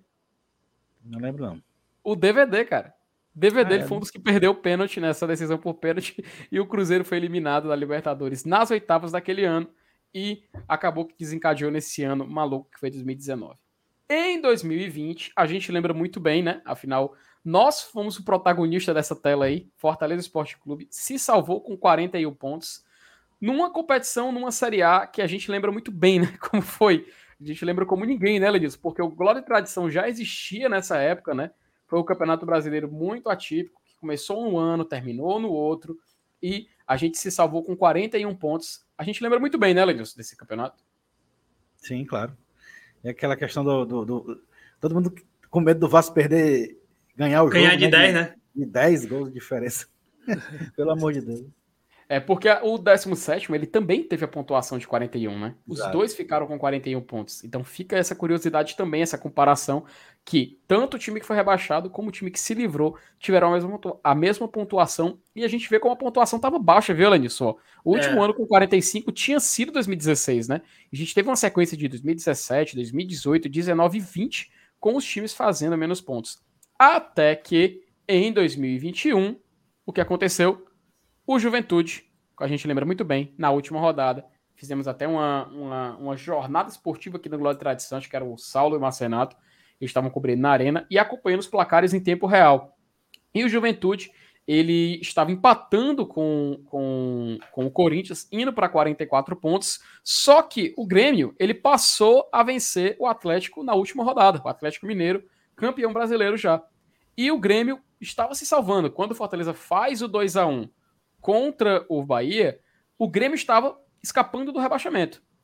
Aí o Grêmio, perdão, aí o Juventude ganha um pênalti contra o Corinthians, como o Danilo lembrou agora há pouco, vence por 1 a 0 e o Grêmio é rebaixado no lugar do Juventude e o Juventude se salva com 46 pontos. Que detalhe, ele repete a campanha de 2009 do Fluminense e 2013, entre a, é assim, com asteriscozinho, também do Fluminense, que foi com 46 pontos quando se salvou. Então a gente tem essa curiosidade de que as campanhas com mais pontos para poder escapar foram 2009 Fluminense com 46. Se você quiser considerar em campo, também 2013 quando o Fluminense fez 46 e em 2021 agora com o Juventude fazendo 46 pontos. Detalhe, é, eu vou até colocar aqui algumas mensagens na tela, antes da gente colocar outra artezinha que a gente preparou, só para poder dar vazão aqui a alguns superchats, né? Que é, o Rafael Liberato, ele tinha mandado aqui, né? Agradecer, agradecer para ele também mandando superchat. Muito obrigado, meu querido. Que inclusive ele se tornou membro, tá? Só adiantar logo aqui que o nosso querido Rafael, ele se tornou membro do Glória de Tradição. abraço para você, Rafael. Muito obrigado por acreditar no nosso trabalho. A gente agradece muito. Ele até mandou uma sugestão aqui de escalação, né? É, Sebadios, Benevenuto, Tite, Hércules, Wellison, Justa, Crispim, Pikachu, David Romero, tem que dar um descanso. O Moisés, o homem tá morto, diz aí. Só, acho que o DVD ele quis dizer é o, o David da hora, né? David da hora. É, chegou agora. Deve ser esse. Porque o David dizia o DVD, né? O nosso VHS, ainda é o VHS o Dario Gomes de Nascimento, então ele fala, né? Por favor, falem é, o que acham de colocar nossos jogos do PV. Vou deixar outra mensagem aqui, porque é um tópico que a gente vai falar já, tá? A Vitória Nula até, a Vitória Luna até lembra um detalhe, viu, Alenilson? Cadê a galera, pô? A gente tá com é quase mesmo, 500 pessoas assistindo. E os likes, meu amigo, tá com metade, tá com 280. Então, galera, você que não clicou no gostei e tá acompanhando a live, dá essa moral pra gente, ajuda a gente também, porque é aquela coisa, se você não conseguir dar superchat, apoia com o like, que já ajuda bastante, a gente agradece demais. É o que faz a gente continuar aqui diariamente. O Rodrigo Rodrigues até ele fala, né? Boa noite, Felipe. Quando você vier aqui em Macapá, venha comer uma moqueca de peixe com angu de milho e farofa de carne seca e uma jarra de suco de coco. Uhum. Sou fã de vocês, parabéns, palavra. Rapaz. Suco de coco? Suco de coco, diz ele aí. Se quando for para Macapá, pode deixar, viu, Rodrigo? Vou cobrar, viu? Vou cobrar. Quero que você esteja à disposição para me fornecer esse, esse almoço aí que você está oferecendo. Um abraço para você, meu querido. Wilson Moreira também. Basta ganhar três jogos consecutivos a partir de domingo. Esse é o remédio. Roberto Freire, Boa noite, Felipe Elenilson Danilo. Estou confiante na retomada ao longo do campeonato. Precisamos de um. É, precisamos do que temos um técnico capaz de verter o cenário atual. O André Freitas ele fala que chefe só existe um treinador melhor que o Voivoda no país, Abel Ferreira, o Portuga. Muitos falam do manjadinho do Voivoda, mas esse manjado amassa adversários e a bola não entra por erro na finalização. Perfeito, erros individuais, já comentamos aqui. O Erinaldo Nascimento, ele também fala também, né, que treinar finalização de gols, estratégia tem que treinar é finalização de gols, estratégia de finalização. Perfeito, esse é o pensamento. E a Francilene Gomes manda, pede para mandar um salve para o Kelvin, o filho dela e o esposo Fábio, que são tricolores de Paramoti, no Ceará. Um abraço para você, para o Kelvin e para o Fábio, viu, querida Francilene? Um abraço para vocês, sempre acompanhando aqui o GT. Muito obrigado por essa moral. E vamos colocar aqui agora, né? Já agora que a gente deu vazão aqui algumas mensagens que estavam já ocupando aqui bastante, que é a nossa fila a pontuação dos lanternas, Elenilson, porque afinal é a pontuação que a gente está, né? A posição que a gente está é dos lanternas. Então vamos comparar agora com a campanha tá, né? dos times que terminaram em último colocado em cada edição do brasileiro, tá? É importante a gente colocar esses dados. Só para a gente comparar as campanhas, tá? De 2016 a 2021. Em 2006, o Santa Cruz era um time que tinha retornado da Série B do Campeonato Brasileiro. Ele fez 28 pontos, fez uma campanha um pouco irregular, Desses 28 pontos, a gente tem que lembrar que uma dessas, dessas conquistas foi uma vitória contra o Fortaleza. Lembra disso na Arena Castelão? Fortaleza deu essa vitória para Santa Cruz. Estava ganhando o primeiro 4 turno, né? Foi 4x1, eu lembro. 4 tava, 1, lá, é, tava lá, tava lá. Foi realmente Aquele goleiro do... que veio do Atlético Goianiense que batia falta também, como é o nome dele, mano? Márcio. Puxa, cara, o Márcio, né? Goleiro Márcio. Márcio Porra, agora, agora. Quatro gols. Agora, agora tu foi caçar, viu, cara? O Márcio fazia gols, hum. era mesmo, cobrava falta, pênalti, né? Em 2017, a gente tem um time que ele ficou até 2020. Até 2020 ele sofria, cara. Até 2020 o América de Natal sofria com todo mundo falando. Não pode ser pior que a América de Natal. Não pode ser pior que a América de Natal. Mas a Chapecoense fez o favor de tirar esse fardo do América de Natal, que ele era dono da pior campanha até hoje, né? Com 17 pontos. Mas ele aí acabou é, sendo superado pela Chapecoense, mas foi o Lanterna de 2017.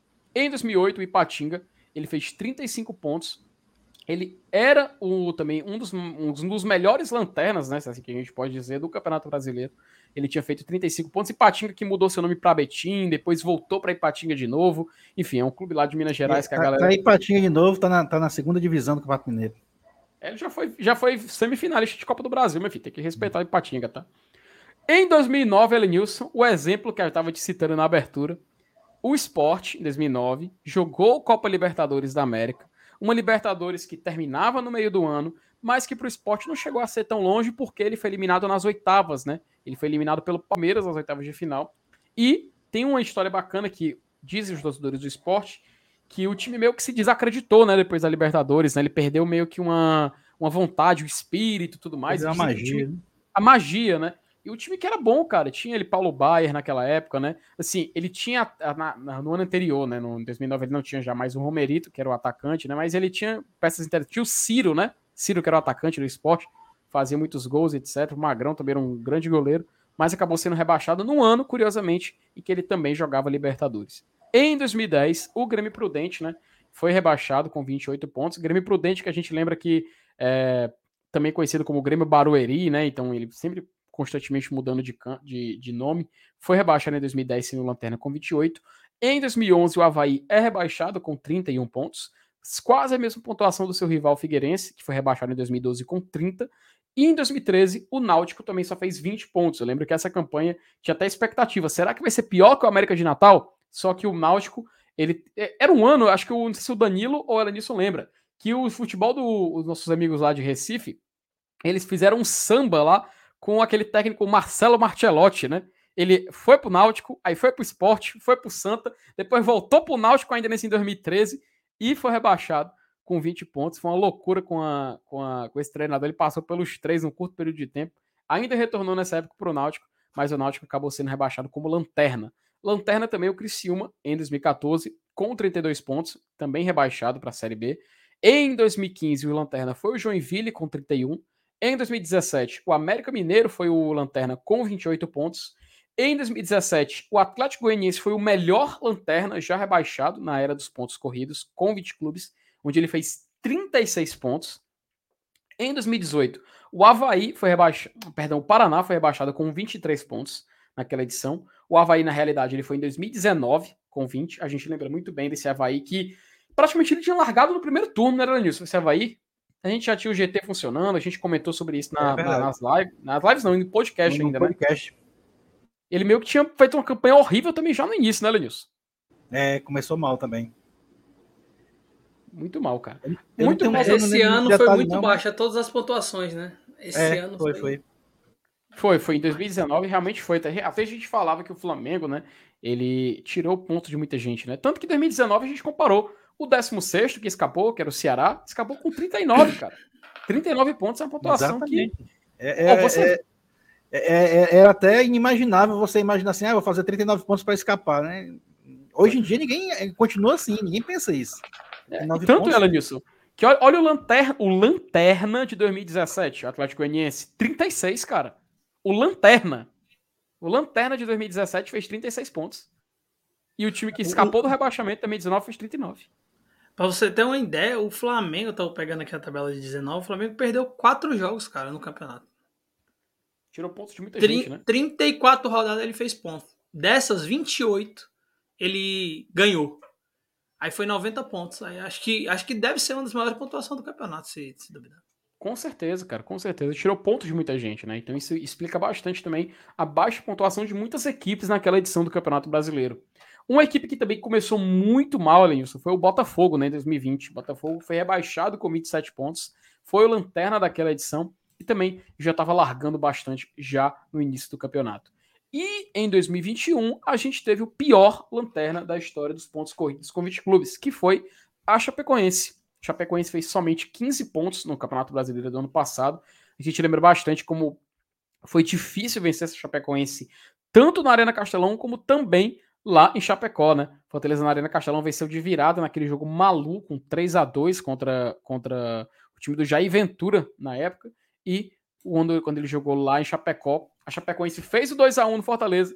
O VAR chamou porque tinha um pênalti marcado. Fortaleza foi lá cobrar, o Pikachu fez 2 a 1 e mudou a história daquele jogo dando três pontos para o Fortaleza naquela edição do Campeonato Brasileiro. Que era o, até a vitória contra o Alianza Lima, o último jogo ganhar fora de casa, né? Cara, perfeito. Bem lembrado, viu, é, Danilo? Muito bem lembrado, cara. E faz, e tipo assim, a gente vê como isso fez muita diferença, né, cara? Fez muita diferença nessa temporada. Na Copa do Nordeste a gente não venceu fora de casa, foi algo que não fez tanta diferença na competição, mas na fase mata-mata, principalmente no jogo contra o esporte, né? Afinal, foi o único jogo fora de casa que a gente fez no mata-mata. A gente conseguiu, é, assim, brincar, né? Brincar com a, flertar com, a, com resultado negativo, com resultado positivo também em certa parte do jogo, mas realmente a vitória só veio fora de casa nessa temporada conquistar contra o Alianza Lima. Mas no contexto aqui dos Lanternas, fica aí essa curiosidade das pontuações de cada um nessas edições de Campeonato Brasileiro. E é baseado nisso que eu puxo agora a conversa com vocês, meus queridos, que é o seguinte: é, no que a gente viu dos times que escaparam, no que a gente viu dos times que caíram com lanterna, com pontuações, por exemplo, de 36 pontos, outros com 15. Enfim, queria ouvir um pouco de vocês dois, queria começar dessa vez com a Elenilson. É, se Elenilson, a pergunta que a gente tinha feito, né? Assim, se os times que escaparam, semelhanças e diferenças com Fortaleza e tudo mais. Você consegue ver alguma diferença, alguma semelhança com algumas histórias dessa que a gente comentou aqui, principalmente dessas equipes que escaparam com menos pontos. Afinal, Fortaleza é a equipe com um dos piores inícios de Campeonato Brasileiro, é, dessa, dessa, desse, desse recorte mais recente, né? Queria ouvir de você, Lenilson, o que você tem a dizer sobre esses detalhes. Cara, mesmo a gente tendo esses, esses números aí, esses, essas evidências, né, que acontecem ano a ano, eu acho que o principal comparativo, o principal fator para usar é, é, com o próprio Fortaleza. É, eu acho que o, o, futebol apresentado pelo Fortaleza ele não condiz com nenhum desses exemplos aí que a gente viu nas tabelinhas aí, seja de, de, de rebaixados ou de lanterna, seja lá o que for. Eu acho que é, é, é o que ainda dá suporte, é, dá alento ao torcedor do Fortaleza é o próprio futebol, é, o, é, é, é esse elenco que aí está, que apesar de criticado em alguns jogadores, mas a gente sabe que, que eles podem render ainda. Né? Essa questão da, da que, eu, que, eu falei aqui, eu usei até o termo incompetência. E é mesmo, é, no momento o time está sendo incompetente, a verdade é essa. Mas é um cenário que pode ser alterado sem, sem precisar fazer ajustes de comissão técnica. É, talvez contratações sejam interessantes, eu acho até que vai acontecer, tá? Eu acho até que a diretoria, né, eu, eu acredito piamente nisso. Né? E se não for, a gente está aqui para cobrar, porque é, eu acho que quando você está numa situação dessas, numa, numa, posição na tabela que, que, que causa esse, esse transtorno, esse temor, né, esse desejo incontido de, de sair o mais rápido possível dessa situação temerária que se encontra, isso, isso também gera a necessidade de uma reação da diretoria. É, é, é eu acho que, ah, vamos confiar que daqui a pouco a bola vai entrar, que a incompetência vai passar, que os gols vão aparecer e que a gente vai conseguir transformar a, a, a nossa superioridade técnica em gols e em vitórias, consequentemente. O torcedor pode até pensar isso, tá? Mas eu acho que a diretoria não deve pensar assim. Não deve se deitar nesses berços esplêndidos de, de, de esperar acontecer o que todo mundo acha que deve acontecer. Ah, né, é, o, o, time tem capacidade de vencer? Tem. Não está vencendo. Eu, é, tudo bem que o torcedor pense que, que o momento vai chegar, mas eu acho que a diretoria não, não deve correr esse risco. Eu acho que tem que agir. É, a gente sabe que, que financeiramente sacrifícios devem ser feitos, principalmente quando a gente sabe que o maior sacrifício financeiro, a maior, a maior bordoada financeira que o Fortaleza poderia levar seria um rebaixamento para a Série B aí sim seria um prejuízo. E, e um prejuízo enorme, né, que, que, comprometeria muitas, é, muitos planejamentos de curto, médio e longo prazo.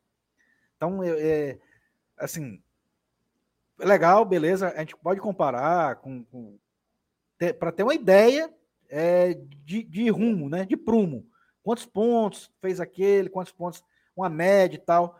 Mas, assim, na prática, o que fazer, o que depende dos nossos próprios esforços, eu acho que é, é, é, essa, essa, essa numeração que a gente acabou de ver aí nessa, nessas comparações com outros times. Graças a Deus, ainda bem que eles ficam em segundo plano, porque a gente, eu acho que a gente tem competência para poder sair daí e, e não fazer parte dessa estatística. Mas aí tem que trabalhar, velho.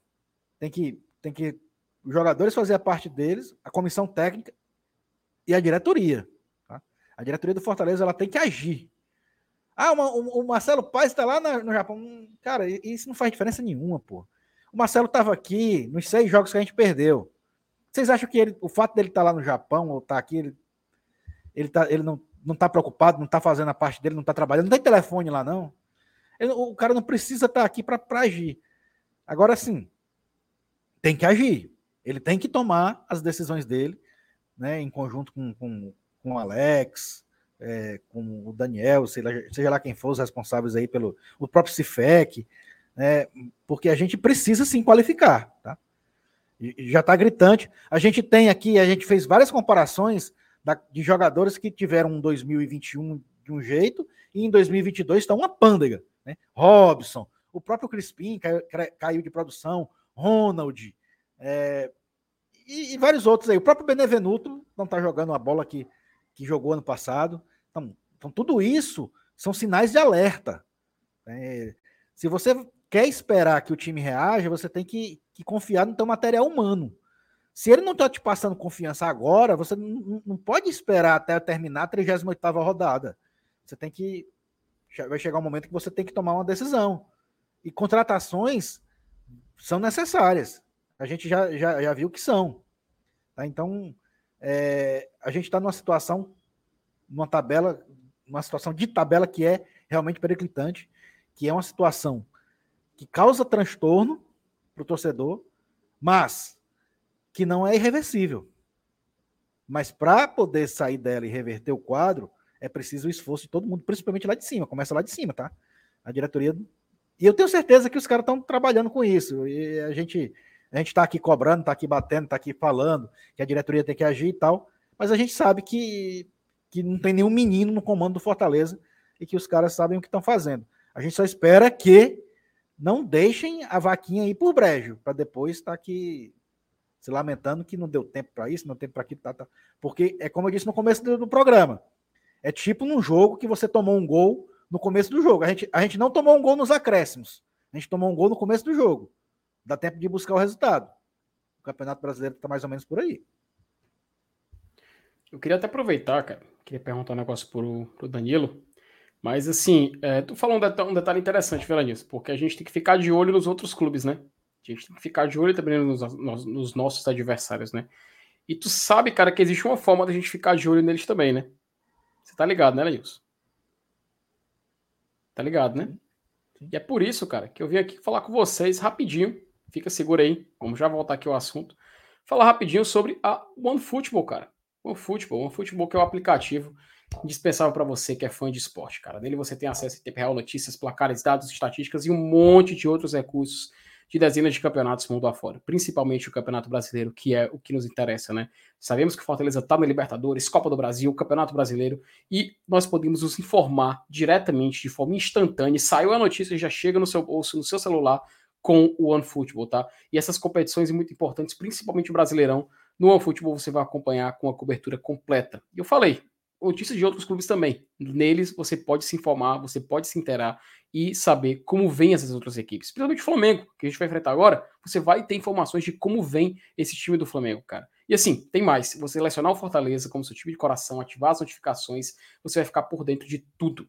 Literalmente tudo sobre o Fortaleza Esporte Clube, tá? Notícias gols, escalações, enfim. Saiu a escalação, já pinga lá no seu celular, você não perde tempo, já fica 100% atualizado e você pode ficar à frente de tudo sobre o nosso tricolor. Então não perde tempo, clica no link, no primeiro link na descrição do nosso vídeo e você vai fazendo pelo link do GT e vai ficar atualizado e ajudar a fortalecer o nosso trabalho. Baixe Graxa One Futebol e tamo junto, galera. Agora vamos voltar aqui para o nosso papo, né? A gente está conversando aqui com meus, com meus queridos amigos. E vou perguntar aqui pro Danilo, tá? Danilo, já baseado nisso também, base, baseado nisso que a gente estava conversando, cara, eu queria ouvir tua opinião. Tua opinião sobre essa, essa sobre todo esse contexto que a gente está conversando, tudo isso que a gente mostrou em tela, e também pegando esse gancho do Elenilson, né? Porque o campeonato é longo, é difícil, mas a gente tem que fazer alguma coisa, né, meu querido? É verdade, mas o Aranilson ele foi num ponto legal e eu vi a galera do chat falando a mesma coisa também, que é esses times que foram pontuações mais baixas e até os que escaparam ali no final, né, que a gente viu as primeiras pontuações do, do primeiro que escapa, o 16 colocado do campeonato, eram times que a gente via que quem acompanhou os anos, né, via que realmente não estava jogando, estava naquele sacrifício, né, a alma, ia ali no, no desespero mesmo. Acho que o Fortaleza ele, ele é um time mais consistente do que foi esses outros times, e aí fica.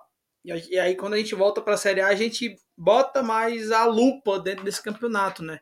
Tá, a gente acompanhou muito lá o 2018, 17, 16 para trás, mas a gente voltou na Série A em 2019. Então a lupa no, em 2019 foi muito maior, a partir de 2019 foi muito maior do torcedor do Fortaleza ali acompanhando esse, esse, esse, essa, essa, esse campeonato né, da Série A. Então o Fortaleza, só para trazer um, os dados, o Fortaleza em 2019 ele fez 46% de aproveitamento, 53 pontos, foi dando colocado. Né?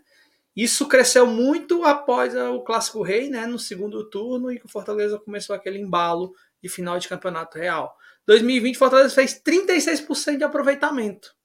Fez 41 pontos e foi 16 colocado. Foi aquela questão do Vasco lá, 10 gols e etc. Então, 41 pontos, né? E 2021, a gente fez 51% de aproveitamento. Com 58 pontos, fomos quarto colocado. Assim, a campanha agora, e a, gente, e, o, e a thumb da live era isso, são 30 finais daqui para frente, né? Então, o torcedor tem que imaginar que a gente tem aí é, cerca 45. Mas eu acho que acho que não sei daqui para frente, porque a estatística vai mudar toda a rodada e mais para frente é que a gente vai ver realmente onde vai se dividir os classificados para sul-americano, aquele cara do limbo, que eu, eu tô assinando se fosse o cara do limbo hoje, viu, FT e Alenilson? Eu assinava agora. Precisa de competição. Ah, não tem competição sul-americana vamos comer o, vamos comer o arroz, depois a gente faz o estrogonofe, né? Então, assim, é, essa é a brincadeira que eu penso dessa forma. E nesse momento você está com 8% né, de, de rendimento dentro do campeonato. Então, muito baixo, mas são 30 finais. 30 finais, se a, se a gente é, chegar a ter 50% desses pontos, que é muito difícil, lógico, é evidente, ninguém está falando aqui que vai ser fácil, mas o, a conta é bem simples, ó. 15 vezes 3, estou colocando aqui, que a gente vai ter ali 50% dos pontos, são 45 pontos. Eu nem projeto isso tudo, né? Não, acho que 43, hoje a estatística fala com 43 a gente escapa. Mas é basicamente é, tudo a gente vai contar toda a rodada. O FT falou muito bem. A gente vai, a gente tem que olhar os nosso, nossos vizinhos ali, os quatro que teoricamente tem que ser pior que a gente. Mas dentro disso a gente também tem que fazer o lado, o nosso lado, né? Tem que fazer aquele dever que a gente não conseguiu fazer ainda e que eu acho que a gente, a gente tem capacidade, tem elenco para fazer isso. Então assim, até até e aí eu, eu, eu falei isso lá no arquibancada na live e, e eu e eu queria só repetir aqui que vocês têm um alcance maior e tal, a gente, só para a gente pensar, sabe? Não quero nem fazer, acho que não, nem discutir isso, mas tem que agir só para a gente pensar. Estão, tem, tem muita gente colocando muita esperança na janela e nas contratações que virão. Muita gente. Eu vejo muito isso, esse comentário. Mas, todavia, porém, entretanto, até esse momento, todos os objetivos foram, foram colocados à prova e, se, e tem, tem, tem sido conquistado com esse time que está aí eu acho muito perigoso essa esperança que vai vir 10, 7, 5, 6 jogadores na janela que vai mudar o, o, time. A gente tem que começar a confiar nos que estão aqui, nos que estão conosco. Esses caras que vêm é para reforçar, não é para solucionar. Porque se a gente esperar até a janela e o rendimento não aumentar, e é por isso que eu sempre eu, eu tô frisando isso que a gente tem que olhar para agora, para esse elenco que tá aí, para esses 26, 27 jogadores, 26 sem os goleiros aí que estão no elenco profissional do Fortaleza hoje. E esses caras é que tem que dar esta resposta. Porque na janela é uma faca de dois legumes, como diz o Matuto, né?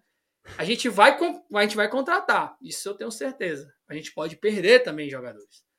Apesar da campanha pífia do, do Campeonato Brasileiro, há uma visibilidade diferente para Fortaleza por ter conquistado tudo que conquistou esse ano, embora o torcedor, e é normal que ele até tenha essa, se esqueça por conta do momento vivido nesse momento, mas para jogadores como o Moisés, porque o Moisés a gente gastou 3 milhões com ele. Cara, 3 milhões não é nada no, no futebol, né? Essa é a realidade. O Hércules, eu nem sei quanto é a multa do Hércules, mas é um cara que está exponencial, tem, tem, tem idade para até a Europa olhar para esse jogador, entendeu?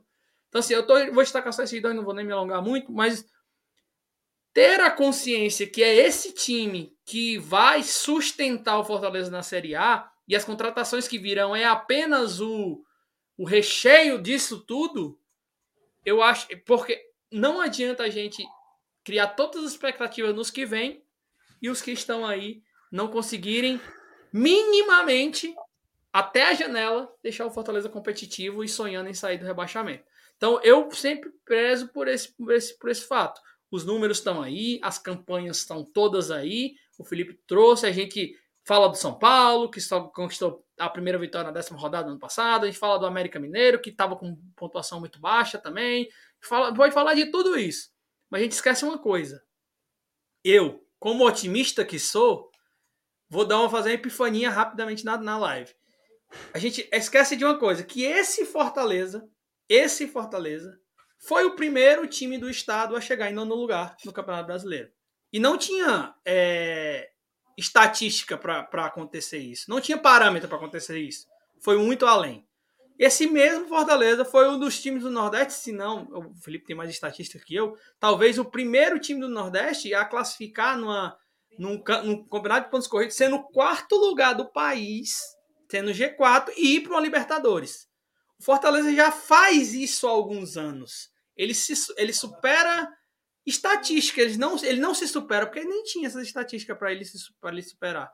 Então, por isso que eu, como bom otimista que sou, acredito muito que esses caras que estão hoje, dia 3 do 6, são esses caras que vão nos, vão nos mapear para que nós possamos continuar na Série A. E os que vierem, Danilo, vão ajudar ainda mais. Aí eles vão ajudar. Ajudar esses caras que já estão. Ajudar o treinador que está, ajudar a diretoria que está.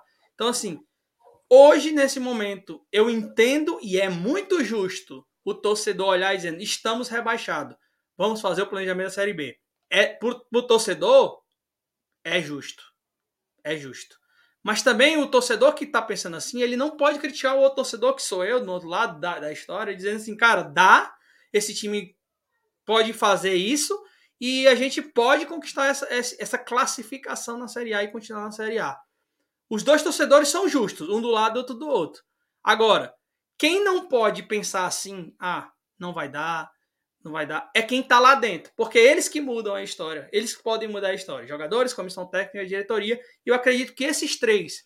E aí, um ponto da, da entrevista do Voivoda desse último jogo do Clássico Rei, ele estava muito menos abalado. Eu tive essa impressão, não sei se os amigos tiveram, do que a, a, o empate do Juventude. Eu vi um Voivoda muito abalado com o empate do Juventude coletiva de pós-jogo e do que esse momento depois da coletiva do Clássico Rei. Então, assim, eu acredito, eu, eu entendo quem não acredita, mas também a gente tem que respeitar o outro lado que acredita também dos torcedores, dos que fazem conta, dos que olham a tabela, diz que aqui dá, vai, vai dar três pontos, aqui dá dois pontos, aqui dá um ponto. Então, assim, acho que é um, é um. Todo mundo tem que ter a sua opinião e é justo e legítimo isso acontecer.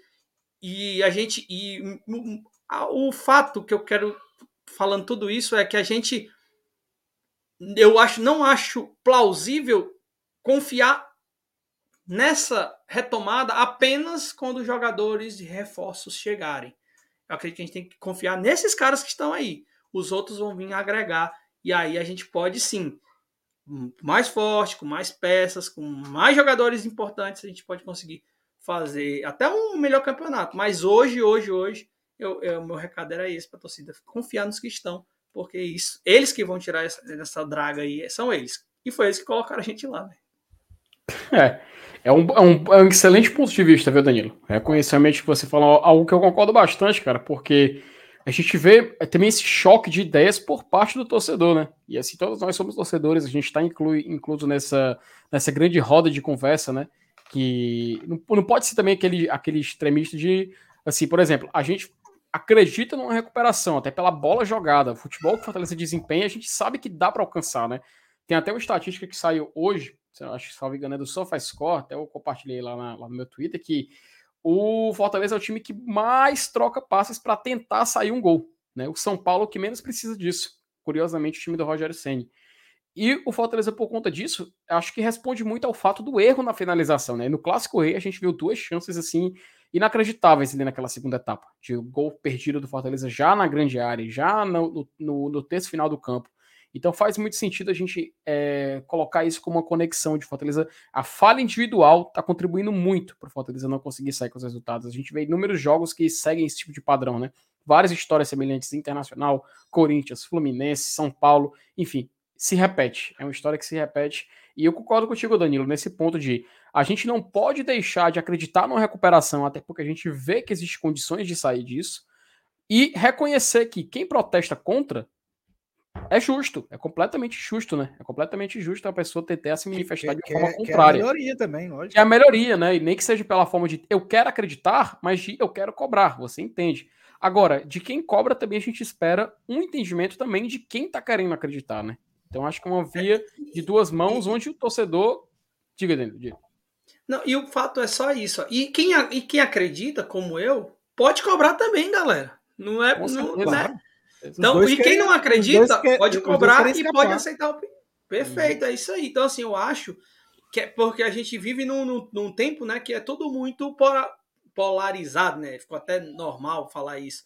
Assim, não é não é porque eu acredito, né, que o FT acredita, que o Elenilson acredita, que o Fortaleza pode sair dessa pelo futebol jogado, pelo que tem, que não pode também cobrar. Não, não, tem, essa, não, tem, não tem esse não pode, entendeu? Essa é, a, essa é a história toda. Não, Poder pode. Então, assim, eu acho que quem cobra e quem não cobra é, também é legítimo. Então, eu acredito, tem gente que não acredita, e tudo é justo, porque nós somos torcedores. E eu, eu repito, quem muda a história dessa situação hoje do Fortaleza não vai ser a torcida. Não vai ser eu, não vai ser o Elenil, vai ser o Felipe, vai ser você do chat, vai ser quem está lá internamente. E aí a gente tem que cobrar essas pessoas que estão lá internamente, que é o nosso papel, né? Perfeito. Até colocar, colocar aqui umas mensagens que a gente já selecionou, né? O Roberto Freire, ele tinha. Ele tinha Robério Freire, até tinha dito boa noite. Felipe Elenilson Danilo. É, nosso técnico é capaz de reverter a situação atual, porém o FEC tem que qualificar as contratações para julho. Espero que o CIFEC esteja vendo isso. Contratações é algo que a gente precisa de forma urgente, né?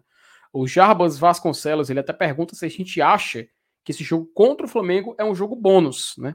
Se a nossa caminhada começa mesmo contra o Goiás. Eu tenho, assim, eu vou passar a bola para vocês, mas eu acredito que o jogo contra o Flamengo é para o Fortaleza sobreviver, sabe? Porque o Flamengo ele não vai ter Gabigol e não vai ter Arrascaeta, mas todo o restante vai estar lá. Paulo Souza querendo vencer, precisando vencer.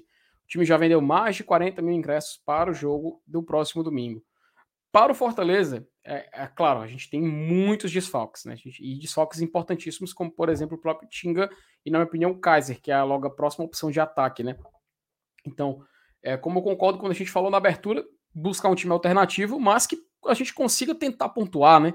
O empate não seria mau negócio, né, Danilo? Não, como diz o Marcenato. É o, o, empate, cara, eu vou te falar que o empate tem até um, um efeito psicológico positivo pro jogo contra o Goiás, tá? Flamengo, Flamengo, né? Não, contra o Goiás. Ah, sim, para o Goiás. O Flamengo, sim, para, para, o Goiás. Goiás tem um impacto positivo no time e na torcida. Tá? Perfeito. Porque, vamos, vamos só comparar um, um, nosso vizinho aqui do lado. O, a João Pessoa, ele empataram contra o Flamengo, parecia que eles tinham ganhado o título mundial do empate. Foi aquele empate. E foi um combustível importante para ele para a Argentina e para o Clássico Rei. Porque o Flamengo mexe com isso. É muita gente olhando ao mesmo tempo, né? É muita gente olhando. E outra, detalhe, um dado, na verdade, nesse ano de 2022, nesse campeonato, se a gente não vencer o Flamengo, não venceremos no primeiro turno nenhum carioca. A gente perdeu para o Botafogo, perdeu para o Fluminense e agora tem a, a, o, tiro de, o tiro de prata aí no primeiro turno para jogar contra o Flamengo. Assim, minha expectativa, zero ponto. Se for um, eu vou comemorar. É, é, é exatamente por isso mesmo. E, assim, nem é certeza o Flamengo ganhar do Fortaleza, assim como também não era certeza o Fortaleza ganhar do Cuiabá aqui, nem ganhar do Juventude. É. Tem que jogar. Tem que jogar. É. Uhum. Faz sentido total. Até agora passar aqui para a sua pergunta, né? O Rafael Ratz ele mandou um superchat. É, o que vocês acham da ida do Paz para a seleção? Muda algo na situação do time ou não tem nada a ver? O que, que tu acha, Lenilson? Não, pois é, eu até comentei aqui. É, o, o, que a gente pode dizer é que foi um foi inoportuno, né? podemos dizer assim. Mas eu acho que não influenciou nada. É, assim, vou perguntar, pô, o Fortaleza perdeu o clássico porque o Paz não estava aqui? Será? O time, né? O, o é, time não foi. Né? Assim, ele, ele, nos outros seis jogos que perderam estava junto com o time. Mas assim, eu concordo que realmente o momento é inoportuno. Né? Mas assim, envolve, envolvem tantos outros fatores, inclusive pessoais, né? Que, só ele mesmo é capaz de dizer. Mas é, eu concordo, eu concordo que o momento, pelas circunstâncias em que a gente vive, o momento é inoportuno. Mas, ao mesmo tempo, eu acho que não interferiu em nada. Eu acho que se ele tivesse aqui, a gente teria perdido o clássico do mesmo jeito. Perfeito. É, o Aliatar Diógenes, né? Ele mandou um super sticker aqui. Rapaz, agora eu não sei qual super sticker que ele mandou, mas manda agradecer pelo super chat do Aliatar. Muito obrigado aí por contribuir com o trabalho que a gente faz aqui, tá? E o Rafael Hatz. Com o Cabo mandou... dando tchau assim, ó. Ah, pronto, com tá aí, ó. Um amarelinho dando tchau. Tá aí, ó, tá aí o super sticker aí, ó. o próprio Danilo já fazendo arte. E o Rafael Hatz, ele mandou um superchat, volta Peitica gravada, ao vivo deu ruim. É o recado aí pra ele. Volta Peitica gravada. Rapaz, isso aí, fale, fale, com o responsável, tá? O responsável, o senhor Saulo Alves, que era para estar aqui hoje, mas teve o um contratempo. Então a gente fica o recado aí para ele indiretamente. Mas vamos repassar teu, teu recado, viu, Rafael? E meus amigos, acho que a gente chega nessa. Acho que o Danilo falou ali da expectativa, né? Eu acho que esse é o tópico que fica no, na conclusão, né? Que é expectativa versus realidade. Né? A expectativa que a gente tinha, tudo que foi criado, as oito primeiras rodadas, né? O, o, como o próprio Danilo trouxe o livro do Guardiola. Como é mesmo o nome do livro aí, Danilo? Confi... Agora eu esqueci, agora eu vou, vou lembrar. Agora eu esqueci. Mas enfim, como o próprio Guardiola falava, o blindado também falava, né? As oito primeiras rodadas e as oito rodadas finais, elas são importantíssimas e o Fortaleza meio que gastou essa bala, né? Fortaleza gastou esse, esse, essa oportunidade de tentar fazer uma boa pontuação e resta ele tentar recuperar, né? E eu queria perguntar para ti, Elenilson, já essa, essa nessa Guardiola conclusão... confidencial. Guardiola confidencial, pronto. Rapaz, Danilo Edmar, agradecer pela, pela lembrança. Ele, ele não pesquisou, viu, Elenilson? Ele lembrou de cabeça, tá? De cabeça. Não, agora eu pesquisei. A primeira eu tinha tava lembrado. Eu tava lembrado. Agora eu pesquisei mesmo. Pronto, perfeito. Pesquisei no meu e-book aqui, nos meus e-books aqui. Olha aí, rapaz, aí o cara é, o cara é, o cara é cara é bom demais. Mas, Elenilson, te perguntar, cara, que assim, né, chegando nessa conclusão, né, de expectativa versus realidade, trouxemos números, trouxemos dados, trouxemos histórias, comparamos com o que Fortaleza pode se igualar, com histórias que o próprio Fortaleza viveu, como 2020, quando ele escapou em 16º. Enfim, Elenilson, eu queria ouvir de você, cara, nessa, nesse final, essa expectativa versus realidade, né? Como segurar a empolgação com que a gente teve de títulos, com que a gente teve de conquistas, por exemplo, na Libertadores, e a realidade que é dura aqui no Campeonato Brasileiro, mas que a gente já conversou. É reversível, porém está se tornando mais complicado, né? Cara, é, é, a gente. O futebol proporciona isso, né? A gente está vivendo exatamente o outro lado da moeda que a gente viveu ano passado, né? De aquele uhum. início arrasador que, que, surpreendeu a todos. A gente se surpreendeu com aquele início do é, campeonato. Eu não esperava. Fala, fala agora... a verdade. Fala a verdade. Não, tu esperava? Ninguém, ninguém não. Ninguém. Óbvio que não, ninguém esperava. Aí havia, havia uma pergunta. E eu desse ano, vocês esperavam? Perfeito. Não, é isso que a gente vê. Agora nós somos surpreendidos novamente, só que de, agora, de uma forma negativa. É. É, mas assim, é, é, eu continuo achando que o, o, maior parâmetro, né, repito, é, não é comparar com, com campeonatos passados. O maior parâmetro que a gente tem que se abraçar é com o nosso próprio time. A gente sabe que o futebol apresentado pelo Fortaleza, ele dá totais condições de escapar de um rebaixamento. O, o, futebol apresentado pelo Fortaleza Esporte Clube não é um dos quatro piores do campeonato. Ou, ou, vocês vão dizer que o Fortaleza joga uma bola que não tem quatro times que joguem menos que ele. Não é possível, velho. A gente vê o time, o time tem um padrão de jogo, tem uma filosofia. O problema é que tá sendo incompetente. Repito, a palavra que eu mais usei hoje aqui, talvez nessa live, tenha sido incompetência. É, e, e, é isso que a gente vem sofrendo, a incompetência de transformar a superioridade, quando ela existe, inclusive contra grandes times, como o Corinthians, por exemplo, a gente foi superior ao Corinthians lá em Itaquera, e não conseguimos transformar essa superioridade em gols. É isso, isso está fazendo a gente sofrer. Mas aí é, é um alento e ao mesmo tempo a preocupação, porque, porque a gente fica com aquela interrogação para saber quando é que isso vai acabar, em que momento isso vai mudar. Essa é a grande questão, é a grande dúvida. Mas eu, eu ainda acredito, tá? Eu, eu tô longe de jogar a toalha ainda. Eu pergunto mesmo para você, Danilo. Expectativa versus realidade. Expectativa, como a gente já falou, não era expectativa da gente estar tá falando de ser lanterna na oitava rodada, isso não era expectativa de ninguém, com certeza. Mas a expectativa é 15 pontos no primeiro turno. A primeira, minha primeira expectativa, fazia isso. É, cortar as duas expectativas. Acho que a 15 pontos no primeiro turno seria muito plausível e a janela de oportunidade vem pós-jogo contra o Flamengo, né, os quatro jogos. Três desses em casa, um jogo viajando lá para Santa Catarina para pegar o Havaí. Só tem Campeonato Brasileiro, não tem como pensar em outra coisa, só tem Campeonato Brasileiro. Então, assim, nem tem aquele negócio, ah, o time tá jogando, pensando. Não, não tem não. Tem, tá, tá, vai só pensar em Campeonato Brasileiro nas próximas duas semanas. Então, assim, é essa janela de oportunidade. O que vier no domingo, para mim, é totalmente lucro. Totalmente lucro mesmo. Se ganhar, vou ficar muito emocionado até. Quem vai me olhar lá no Arquibancada VAB, e eu até tipo, convido a você que se não conhece, conhecer lá nosso trabalho na arquibancada VAB Tricolor, vai lá que tem conteúdo todo dia. Ficarei muito emocionado é, se ganhar do Flamengo. Minha expectativa do Flamengo, zero pontos. Se for um, ótimo. Se for três, emocionadíssimo.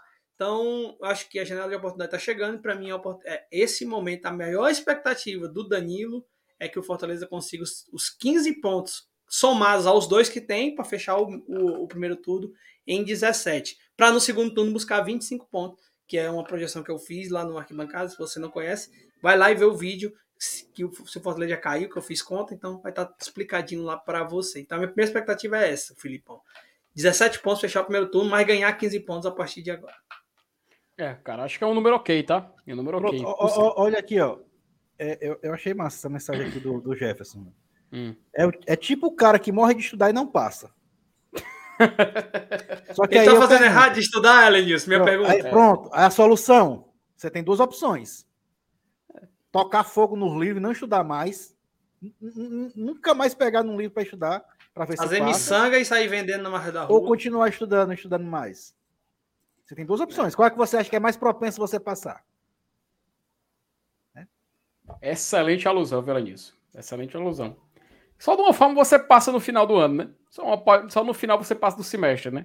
Só tem uma forma de, de, você conseguir isso. Não vai ser largando, né? Não vai ser desistindo já. Se você não, né? vou tocar fogo no livro, não vou estudar nunca mais, aí agora eu passo, beleza. Aí você se, se, a, aí, se a nota da V1 foi ruim, na, na V2 tu não vai tacar pra lascar, não, mas tu vai estudar para poder recuperar, né?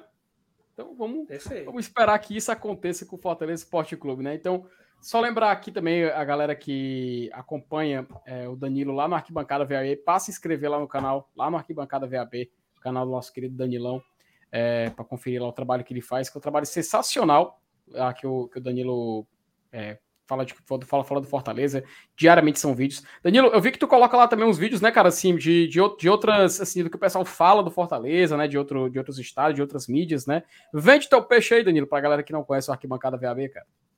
É, galera, Arquibancada VAB é o meu canal, né? É, tô lá diariamente. Esse, esses dois dias não consegui, galera destaco. Por depois do clássico não colocou mais vídeo, não, é porque não tive internet. Passei um dia e meio sem internet aqui. Deu um problema aqui na, na rede, no meu bairro. E Mas hoje voltamos. Hoje o vídeo que saiu foi time reserva ou titular contra o Flamengo. Então tem lá, eu, eu coloquei três escalações possíveis ali que poderia jogar amanhã. Amanhã não, domingo contra o Flamengo. E a gente vai amanhã, duas e meia da tarde, a nossa live VAB, às duas e meia da tarde, e aí vai ter o pré-jogo de Fortaleza e Flamengo. Então, assim, quem não conhece, convido e serão muito bem-vindos para a gente pra gente trocar ideia sobre Fortaleza, porque a, aqui, como GT e todo mundo, o GT muito mais gente, né? Lógico, é, é, eu acho que é mais difícil, não, não sei. Mas lá eu consigo, eu consigo ainda é, responder todos os comentários, trocar ideia nos comentários. Então eu, eu leio realmente todos os comentários. A live sempre tem muitos comentários e a gente tenta trocar essa ideia. Então é isso. Arquibancada VAB Tricolor. Se você não conhece, vai lá. Se inscreve. Estamos com 5.200 inscritos. Estamos chegando aí nos 5.500, se Deus quiser. Vai rolar. E é conteúdo Fortaleza todo dia, tem conteúdo. Eu, e por que, que eu trago conteúdo de outras pessoas, no caso, alguns comentaristas aí mais conhecidos? Pra me provar que eu não sou doido.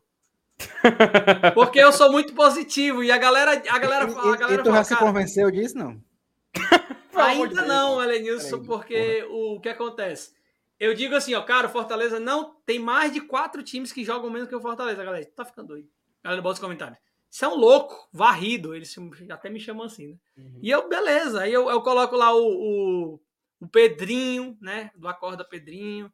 Aí o Pedrinho tá dizendo a mesma coisa. Fortaleza não é pra estar tá nesse. É, tem mais futebol do que bola. Aí o cara vê o comentário: Pedrinho tá certo. Aí eu disse, mas eu falei isso no vídeo, mas tu disse que eu era doido. Aí os caras ficam tirando onda lá, mas é bem legal. E é isso, Arquibancada VAB Tricolor, se você quiser mais um conteúdo do Fortaleza todos os dias, Legal. é nóis. Boa vida, Danilo. Cara, agradecer a tua presença aqui hoje, agradecer a presença do Alinson também, a galera que chegou aqui no chat também, a gente tentou trazer aqui alguns números, algumas estatísticas, espero que dê pra, tenha dado para a galera tirar dúvida, para a galera, alguns ficarem mais calmos, alguns ficarem mais nervosos, enfim, importante que a gente trouxe aqui a realidade, o que aconteceu, e você pode comparar com Fortaleza e ver também o que pode acontecer. Lembrando que no Cláudio Tradição amanhã a gente tem o pré-jogo para jogo a partida contra o Flamengo do domingo. No domingo tem esquenta, tem pós-jogo, enfim, você acompanha de tudo nesse final de semana sobre esse jogo que, como diz o Danilo, é a nossa, a nossa chance de pontuar, de tentar buscar um pontinho, né? Porque o Flamengo do Maracanã já mais de 40 mil ingressos garantidos para a torcida deles lá no estádio, mas o Fortaleza vai tentar. Vamos, amanhã a gente vai fazer a escalação, vamos aqui no GT, vamos ver como é que a gente pode preparar esse time para enfrentar um Flamengo que também vem com desfalques, mas dá a entender que vem com o máximo de força que ele tem para jogar contra o nosso Leão. Queridos, um abraço para vocês, um abraço para a galera do chat e a gente se vê na próxima vídeo aqui do GT. Valeu! Valeu!